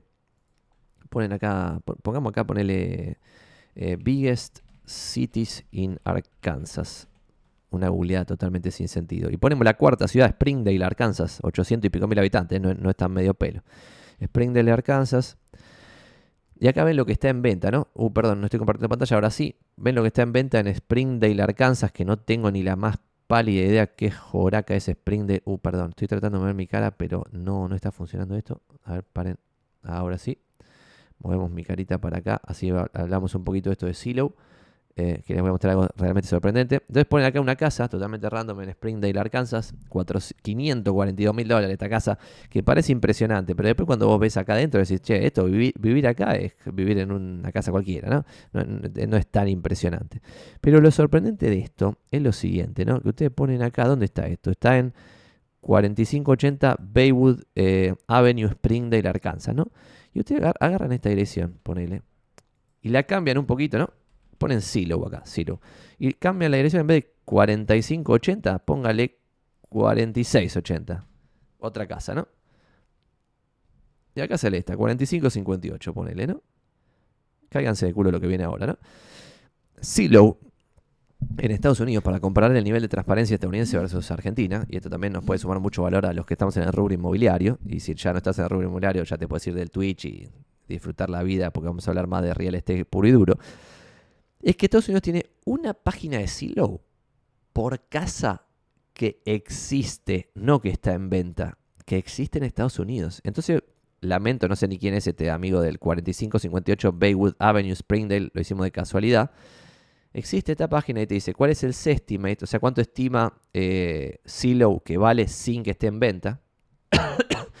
Después te muestra, y esto es de locos, qué casas comparables sí están en venta. Y después acá te da overview, y esto es de locos, ¿eh? eh prepárense para la locura. Te muestra de una casa random que no está en venta, puede ser tu vecino, o vas a la casa de un amigo y decís, che, qué linda casa que se compró Robertito. Llegás y te, estás volviendo en el taxi, y mientras estás en el taxi googleás la dirección de Robertito y ves cuánto la pagó, cuánto valió el que lo había comprado antes, cuánto vale para el Estado, cuánto vale para asilo, un delirio. Entonces, Price and Tax History te dice, por ejemplo, que se vendió en el 2009 a 243 mil dólares, ¿no? Después se puso en venta, pero no se vendió a 264 en el 2008. En el 2008 se puso en venta y no se vendió a 260 y algo. Y se vendió en el 2004 a 251. O sea que en el 2004 se vendió a 251 mil dólares. En el 2009 se vendió a 243 mil. Bajó un poquito, ¿ven? Bajó 8% con respecto a la venta anterior de 5 años. Y ahora esta casa vale, según Silo, 445 mil dólares. O sea, en vez de, en vez de 240, 440. Esto es lo que está pasando en el mundo. Mientras en Argentina estamos 30 años de gracia, entonces todos los activos del mundo están subiendo de precio. Por eso la vez pasada habíamos dicho también de, che, es la primera vez en la historia argentina, no la segunda vez en realidad, porque fue eh, con la hiper de Alfonsín y ahora, la segunda vez en Argentina, que el mundo levanta cabeza y nosotros estamos tan pero tan atrás del mundo. Eh, o sea, estamos muy atrás del mundo. Que en el mundo todos los activos suben de valor y estos subieron mucho valor porque las tasas se tuvieron muy bajas mucho tiempo, ¿no? Y después acá otro dato increíble es el Public Tax History, o sea, te dice que para en el 2021 para el Estado estaba con un assessment de 48.700 dólares y pagaban 2.100 dólares por año esta casa. En el 2020 pagan 2.100, en el 2019 pagan 2.100 dólares. Y te muestra más data. Esto, esto es realmente yo no la puedo creer este nivel de... Es impresionante. Te muestra que la casa que nosotros pusimos es esta donde estamos. Ah, no, perdón. Es esta y que tenemos en venta la casa de al lado. Que es la que vimos en el otro aviso y por eso googleamos esta dirección. Pero después te muestra la manzana con el precio según estimates de cada casa. Porque, como toda esa información pública, se sabe cuántos metros tiene cada casa, cuál es la orientación, cuál es el tamaño del lote, hace cuánto se refaccionó, cuál es el assessment del estado de la casa. Entonces imagínense esto en Argentina. Ya sé que cuesta muchísimo imaginarse esto, que es imposible. Pero esto es, es transparencia. Esto es no cagar a la gente. Obviamente el Sestimate se puede equivocar como se equivoca constantemente pero está basado en base a información pública. Y la información pública es de todo lo que hay en venta. Ven la manzana de enfrente, no sé qué, bla, bla.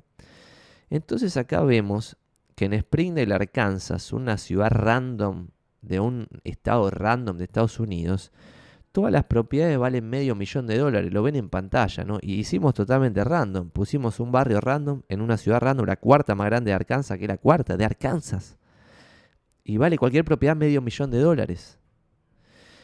Esto en otros momentos de la historia no pasaba. Y una propiedad en Belgrano, en la ciudad autónoma de Buenos Aires, como bien ponía ahí uno en el, comentario, con un nivel sociocultural y calidad de vida infinitamente mejor que en una ciudad random estadounidense, valía más caro que una casita en Arkansas. Ahora vale el 20%, 80% menos. Entonces, sin querer predecir el futuro, porque no sabemos ni quién va a ganar las elecciones, ni lo que va a pasar después, y todo es un desmadre, ya lo sabemos, es medio sorprendente que estemos tan, pero tan, pero tan abajo eh, de lo que en algún momento estuvimos por arriba, ¿no? Y eso es relativamente loco. ¿Por qué pasa eso? Porque les voy a compartir en pantalla este tweet y otra cosa que no tiene nada que ver, pero tiene mucho que ver.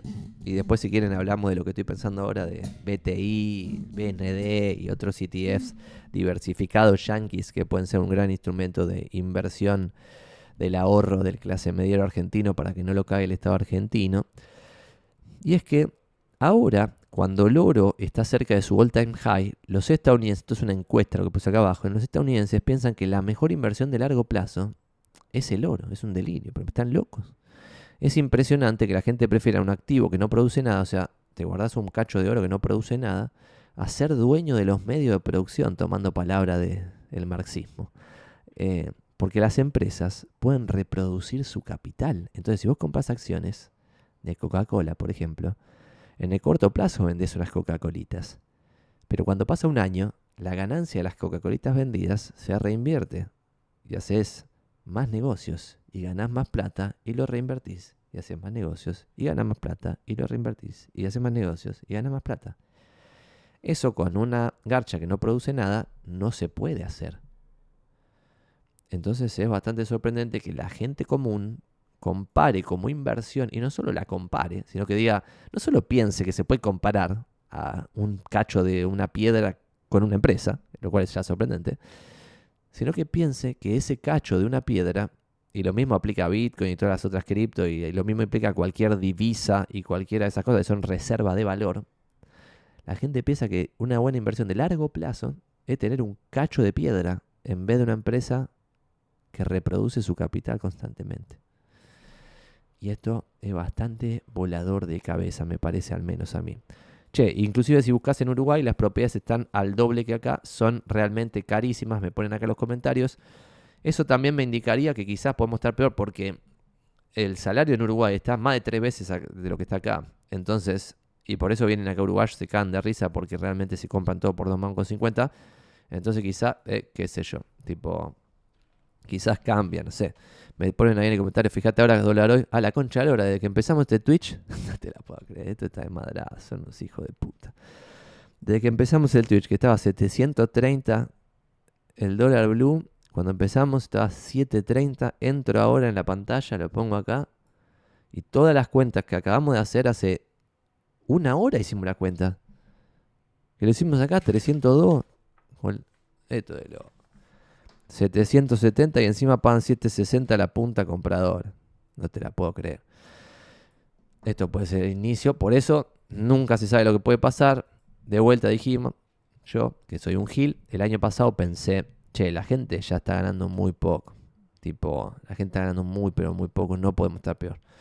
Em, eh, hoy empezamos el Twitch diciendo, che, Santi es un boludo, pensó que estaba todo tan mal que no podía estar peor, estamos 18% peor desde que empezó este Twitch hasta ahora, que pasó muy pero muy poco tiempo.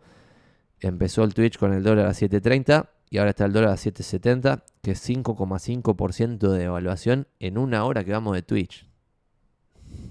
No, esto no sé qué va a pasar, pero 5% más se suma de evaluación a la desgracia esa que decíamos, 18% menos en el año al RIPT. Así que realmente no sé lo que va a pasar me gusta esta aspiración de, che, alejémonos del corto plazo de lo que está pasando hoy con el dólar hoy, tipo a 770, que es un desmadre total, y pensemos en un largo plazo así. Otra cosa es la siguiente. Cuando vos te metes, esto estamos en una ciudad random de Arkansas, y miren qué bien que está publicada esta propiedad. El estándar de calidad del trabajo de un inmobiliario en Estados Unidos es muchísimo más alto que el estándar de calidad de trabajo de un inmobiliario argentino. Y esto no pasa solo en este rubro. Es mucho más fácil destacarse en Argentina que destacarse en Estados Unidos. ¿Por qué? Porque mucha gente capaz que puede hacer negocios no está dispuesta a hacer negocios en este desmadre donde abrís con un dólar a X y en una horita, cuando quizás estás haciendo otra cosa, piensen que hay gente que entró a una reunión, como nosotros estamos en este Twitch, una persona entró en una reunión, ahora sale de la reunión y ve todo. Dólar oficial 370, no sé cuánto Dólar BNA. Em, entonces, como que no tenés regla de juego, tipo, se desmadra todo. ¿Cuánto había sido la evaluación de, del dólar oficial que dijeron que lo iban a mantener y no sé qué pelota? Está 365 el oficial. Em, bueno, entonces 770, perdón, último tema del, presente, 770 sobre 366, ponele el oficial promedio, ya hay otra vez 110%, más, más, más de 100% de brecha con el blue. Es impresionante. Por eso también es como, che, nosotros estamos haciendo un esfuerzo consciente por tratar de pensar en el largo plazo, pero Argentina como que te lleva a pensar en el corto plazo, que es algo que varios dicen todo el tiempo, que, che, si lográsemos pensar en largo plazo, pero eso también tiene sentido, es como, che, habría que aislarse, estar en vez de estar todo el tiempo pensando cuánto está el dólar, cuánto gana, que si quiere hoy, que no sé qué mañana, hablar la mano en coche, pensar en, che, ¿cómo construyo un negocio inmobiliario que tenga sentido? Dejo de compartir pantalla, eh, para el largo plazo. Tipo con estándar de calidad, con servicios que nadie brinda, con un montón de cosas copadas que van a beneficiar al cliente, que el cliente te va a elegir más, si el cliente te elige más, vos ganas más guita, si ganás más guita podés reinvertir más, si reinvertís más empezás a tener economía de escala, si tenés economía de escala, lográs tarde o temprano generar barreras de entrada con la competencia y empezás a tener todo un montón de cosas que realmente en el corto plazo, en este desmadre absoluto que vivimos, se complica de pensar, pero para mí habría que pensarlo. Leo en los comentarios, como bien pone ahí el amigo Diego, el tuerto es rey en el país de los ciegos. Es más o menos eso, en la conclusión, lo cual es una locura total. Che, estoy desarrollando cuatro viviendas de 700 metros cuadrados ubicadas en Zárate, soy arquitecto. No sé, qué, no, sé qué, no sé qué hacer con la venta de las propiedades para que sea de pozo. Ayuda. Lo que nosotros hicimos, amigo Rodolfo, cuando vendimos pozo, e igual no es la fórmula secreta. Pero sí está bueno es hacer un... Primero agarras un dron, y esto no lo tenés que hacer vos, lo tercerizás, pero agarrás a alguien que saque fotos con dron y mandás el dron a que saque fotos frente y contra frente. Y si tenés departamentos internos laterales, también lateral, de lo que va a ser la vista en cada una de las unidades que todavía no existen, ¿no? Eh, hay que ver si estas unidades, las viviendas son en altura o son casitas. No si son en altura, tipo un edificio, que es lo que estamos acostumbrados aquí en Capital, haría, che, dron con la vista real, foto de altísima calidad de cada una de las vistas reales.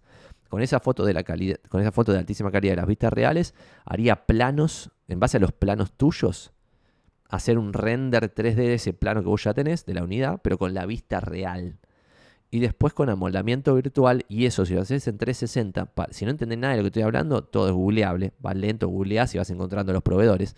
Entonces, haces un render que 360 se pueda recorrer y que tenga la vista real. Los renders que se pueden hacer ahora son muy, pero muy reales. Entonces, si vos lo amolás virtualmente y es un render que se puede recorrer con el mouse, tipo vas viendo cada cosa y tiene la vista real de cada una de las ventanas, ahí la persona se puede imaginar qué producto estás vendiendo posta.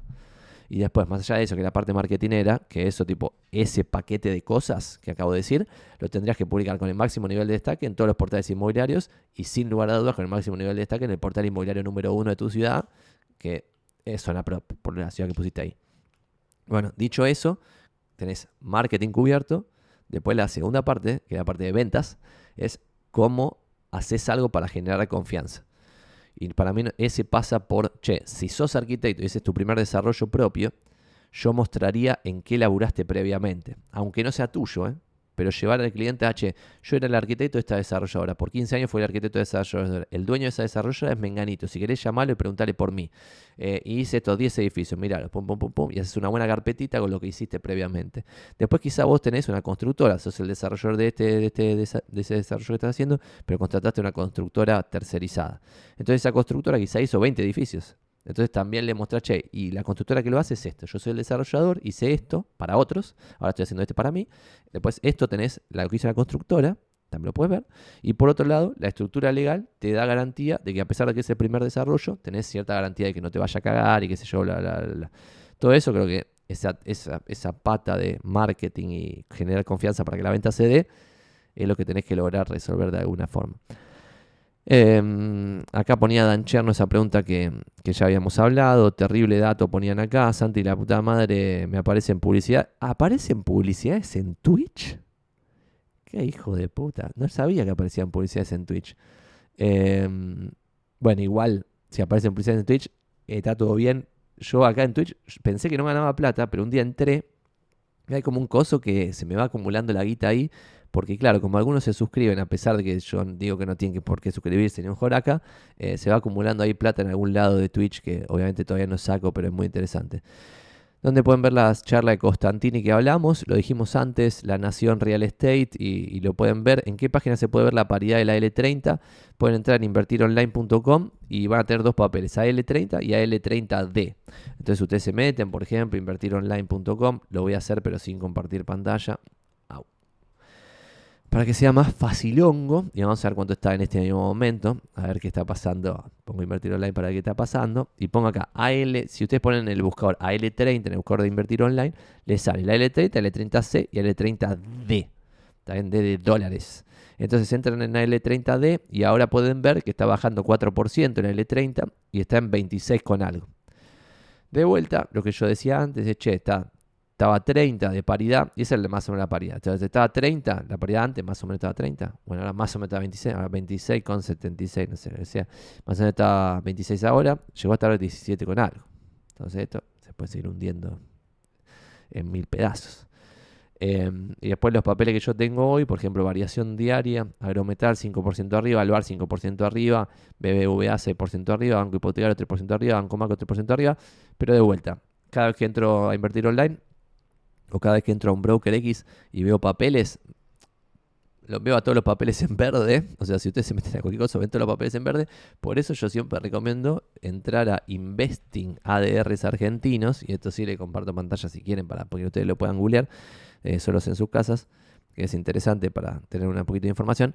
Y, y acá tienen lista completa de ADRs de Argentina. Y esta es la variación diaria en dólares contado con liqui que son dólares relativamente libres, cada vez hacen más campaña para prohibirlos y limitarlos y qué sé yo, pero son más que nada libres. Entonces tenés IPF sube 3%, BBVA 0,6%, eh, Supervir 1.4% y todo medio 2, 1, 2, 0.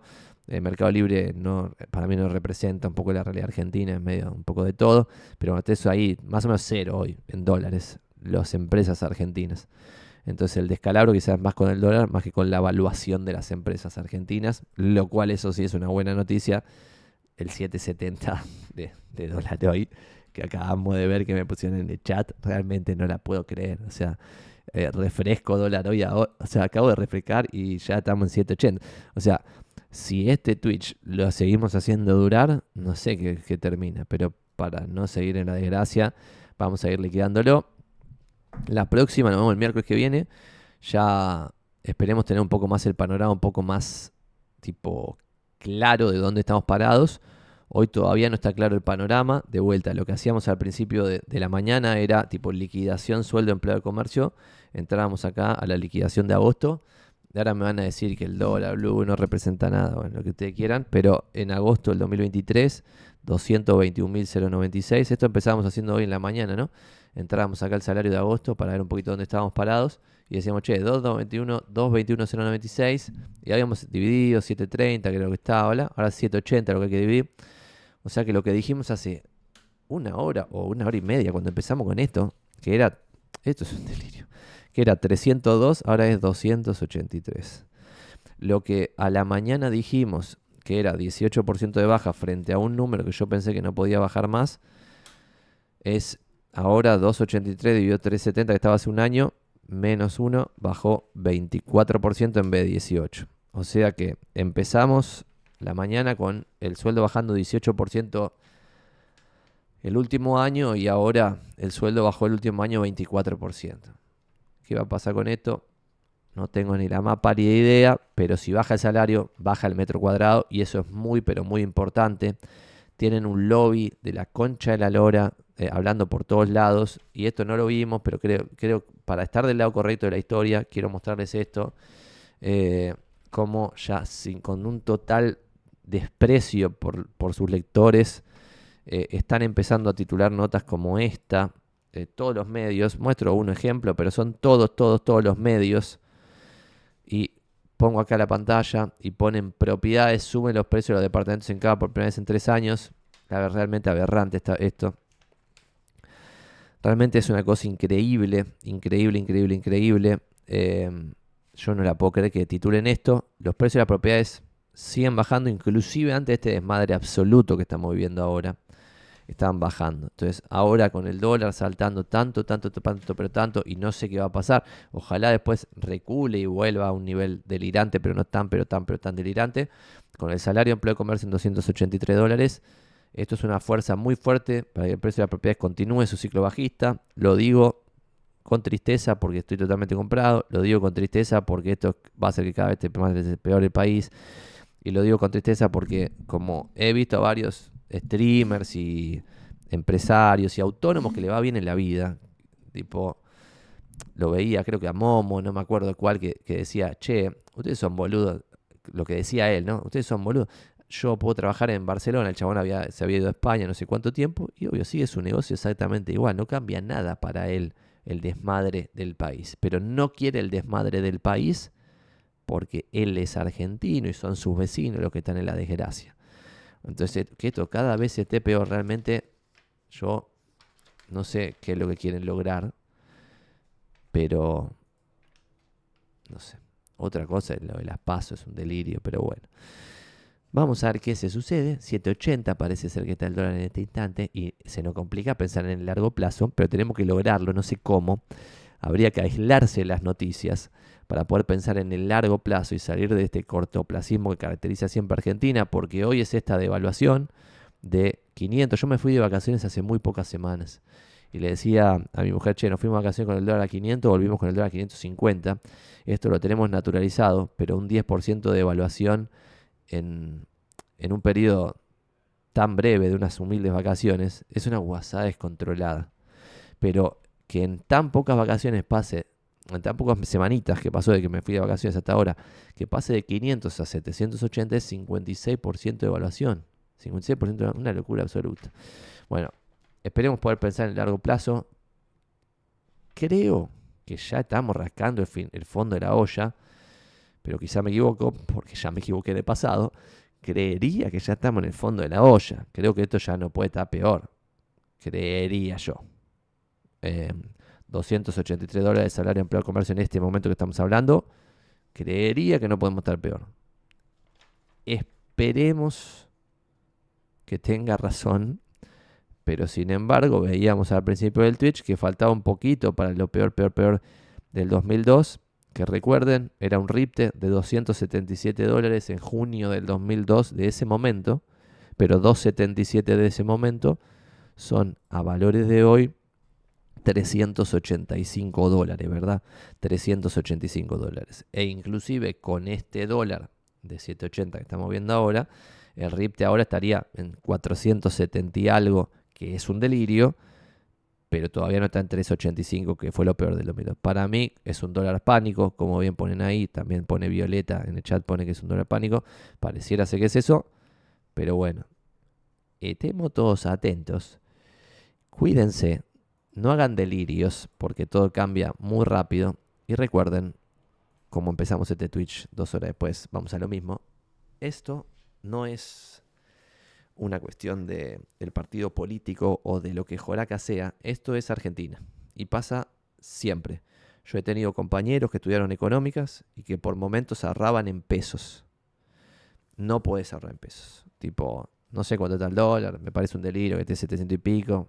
Es una locura total, pero esto para mí está totalmente madrado. Veremos qué pasa. Ojalá que gane Milei, gane Massa o gane Bullrich. Esto mejore, que es lo que yo creo que va a pasar, porque no porque sean personas con mérito, sino porque creería que no podemos estar peor. Pero como bien ponen ahí, si esto termina en una hiper, ya ahí ya no tenés precios, tenés a todos pateando a los proveedores hasta el infinito y en un desmadre absoluto. Y en el chat ya se está dando el debate que creo que se va a dar a nivel nacional de si esto comienza una hiper o no. Yo esperaría que no. No sé lo que va a pasar porque el futuro siempre es impredecible, pero esperaría y creería que no, porque eso de verdad sería otro nivel de pobrismo y posta no quisiera que cada vez estemos más personas obligadas a emigrar, inclusive a los que nos va bien. Porque también hay un odio clasista ahí al que le va más o menos bien, pero no pueden permitir que se vayan todos los que le va más o menos bien porque si no, no queda nada, ¿eh? O sea, es medio grave. Y, veía en Twitter, tipo tweets de, Marco Valperín, de, del fundador de Wallah, de gente ultra capaz, no como yo, gente grosa posta, y todos diciendo, che, loco, acá 20 años de capitalismo y reglas claras y Argentina es potencia. Y esto es verdad. O sea, 20 años de capitalismo reglas claras y Argentina es potencia. Entonces, yo apuesto que eso tarde o temprano va a pasar y cuando pase el que esté con activos argentinos como estoy yo, va a ser mucha plata. Si de acá vamos a una desgracia aún mayor y los precios de los activos argentinos bajan zarpado, hay que ver qué pasa, porque de vuelta dijimos, IPF quintuplicó su valor en el último año y medio. Entonces, para que vuelva al precio original, después de quintuplicar, tiene que bajar el 80%, no 2%, 10%, 15%, no existe. Tiene que bajar el 80% para volver al piso mínimo que tuvo el año pasado. Entonces, esas variables que eran el verde de nuestro semáforo de hoy, se mantienen verdes, ¿eh? Se mantienen verdes. Entonces tiene que ir a una desgracia muy mayúscula para volver a que sea un punto rojo de che, las acciones no paran de bajar, no paran de bajar, no paran de bajar. Por lo tanto, como las propiedades siguen a las acciones en el mediano plazo, eso podría ser una mala señal. Eso hoy sigue siendo una buena señal. Bueno, vamos a liquidar. Esto lo subimos a YouTube. Vamos 2 horas 10 de, de vivo. En YouTube va a quedar un poco menos. Nos vemos la próxima. Esperemos en un clima de más alegría, de más optimismo. Yo de vuelta, no le pregunten a su peluquero si necesitan un corte de pelo. Yo soy inmobiliario, no puteen en los comentarios acá.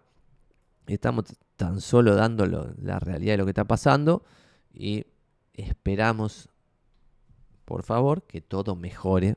Así salimos de esta pobreza que nos rodea. Gracias a todos. Vamos todavía a Argentina, viva la patria y ojalá que mejoremos. Abrazo grandes a todos y que no decaiga a vender propiedades. Nosotros seguimos vendiendo. Todos los días hay movimiento. No empiece con el llanto que reinó en el rubro inmobiliario los últimos años de que no se vende nada y la maricoche, a meterle para adelante y listo. Bueno, nos vemos a todos. Gracias. Chau, chau, chau, chau, chau, chau.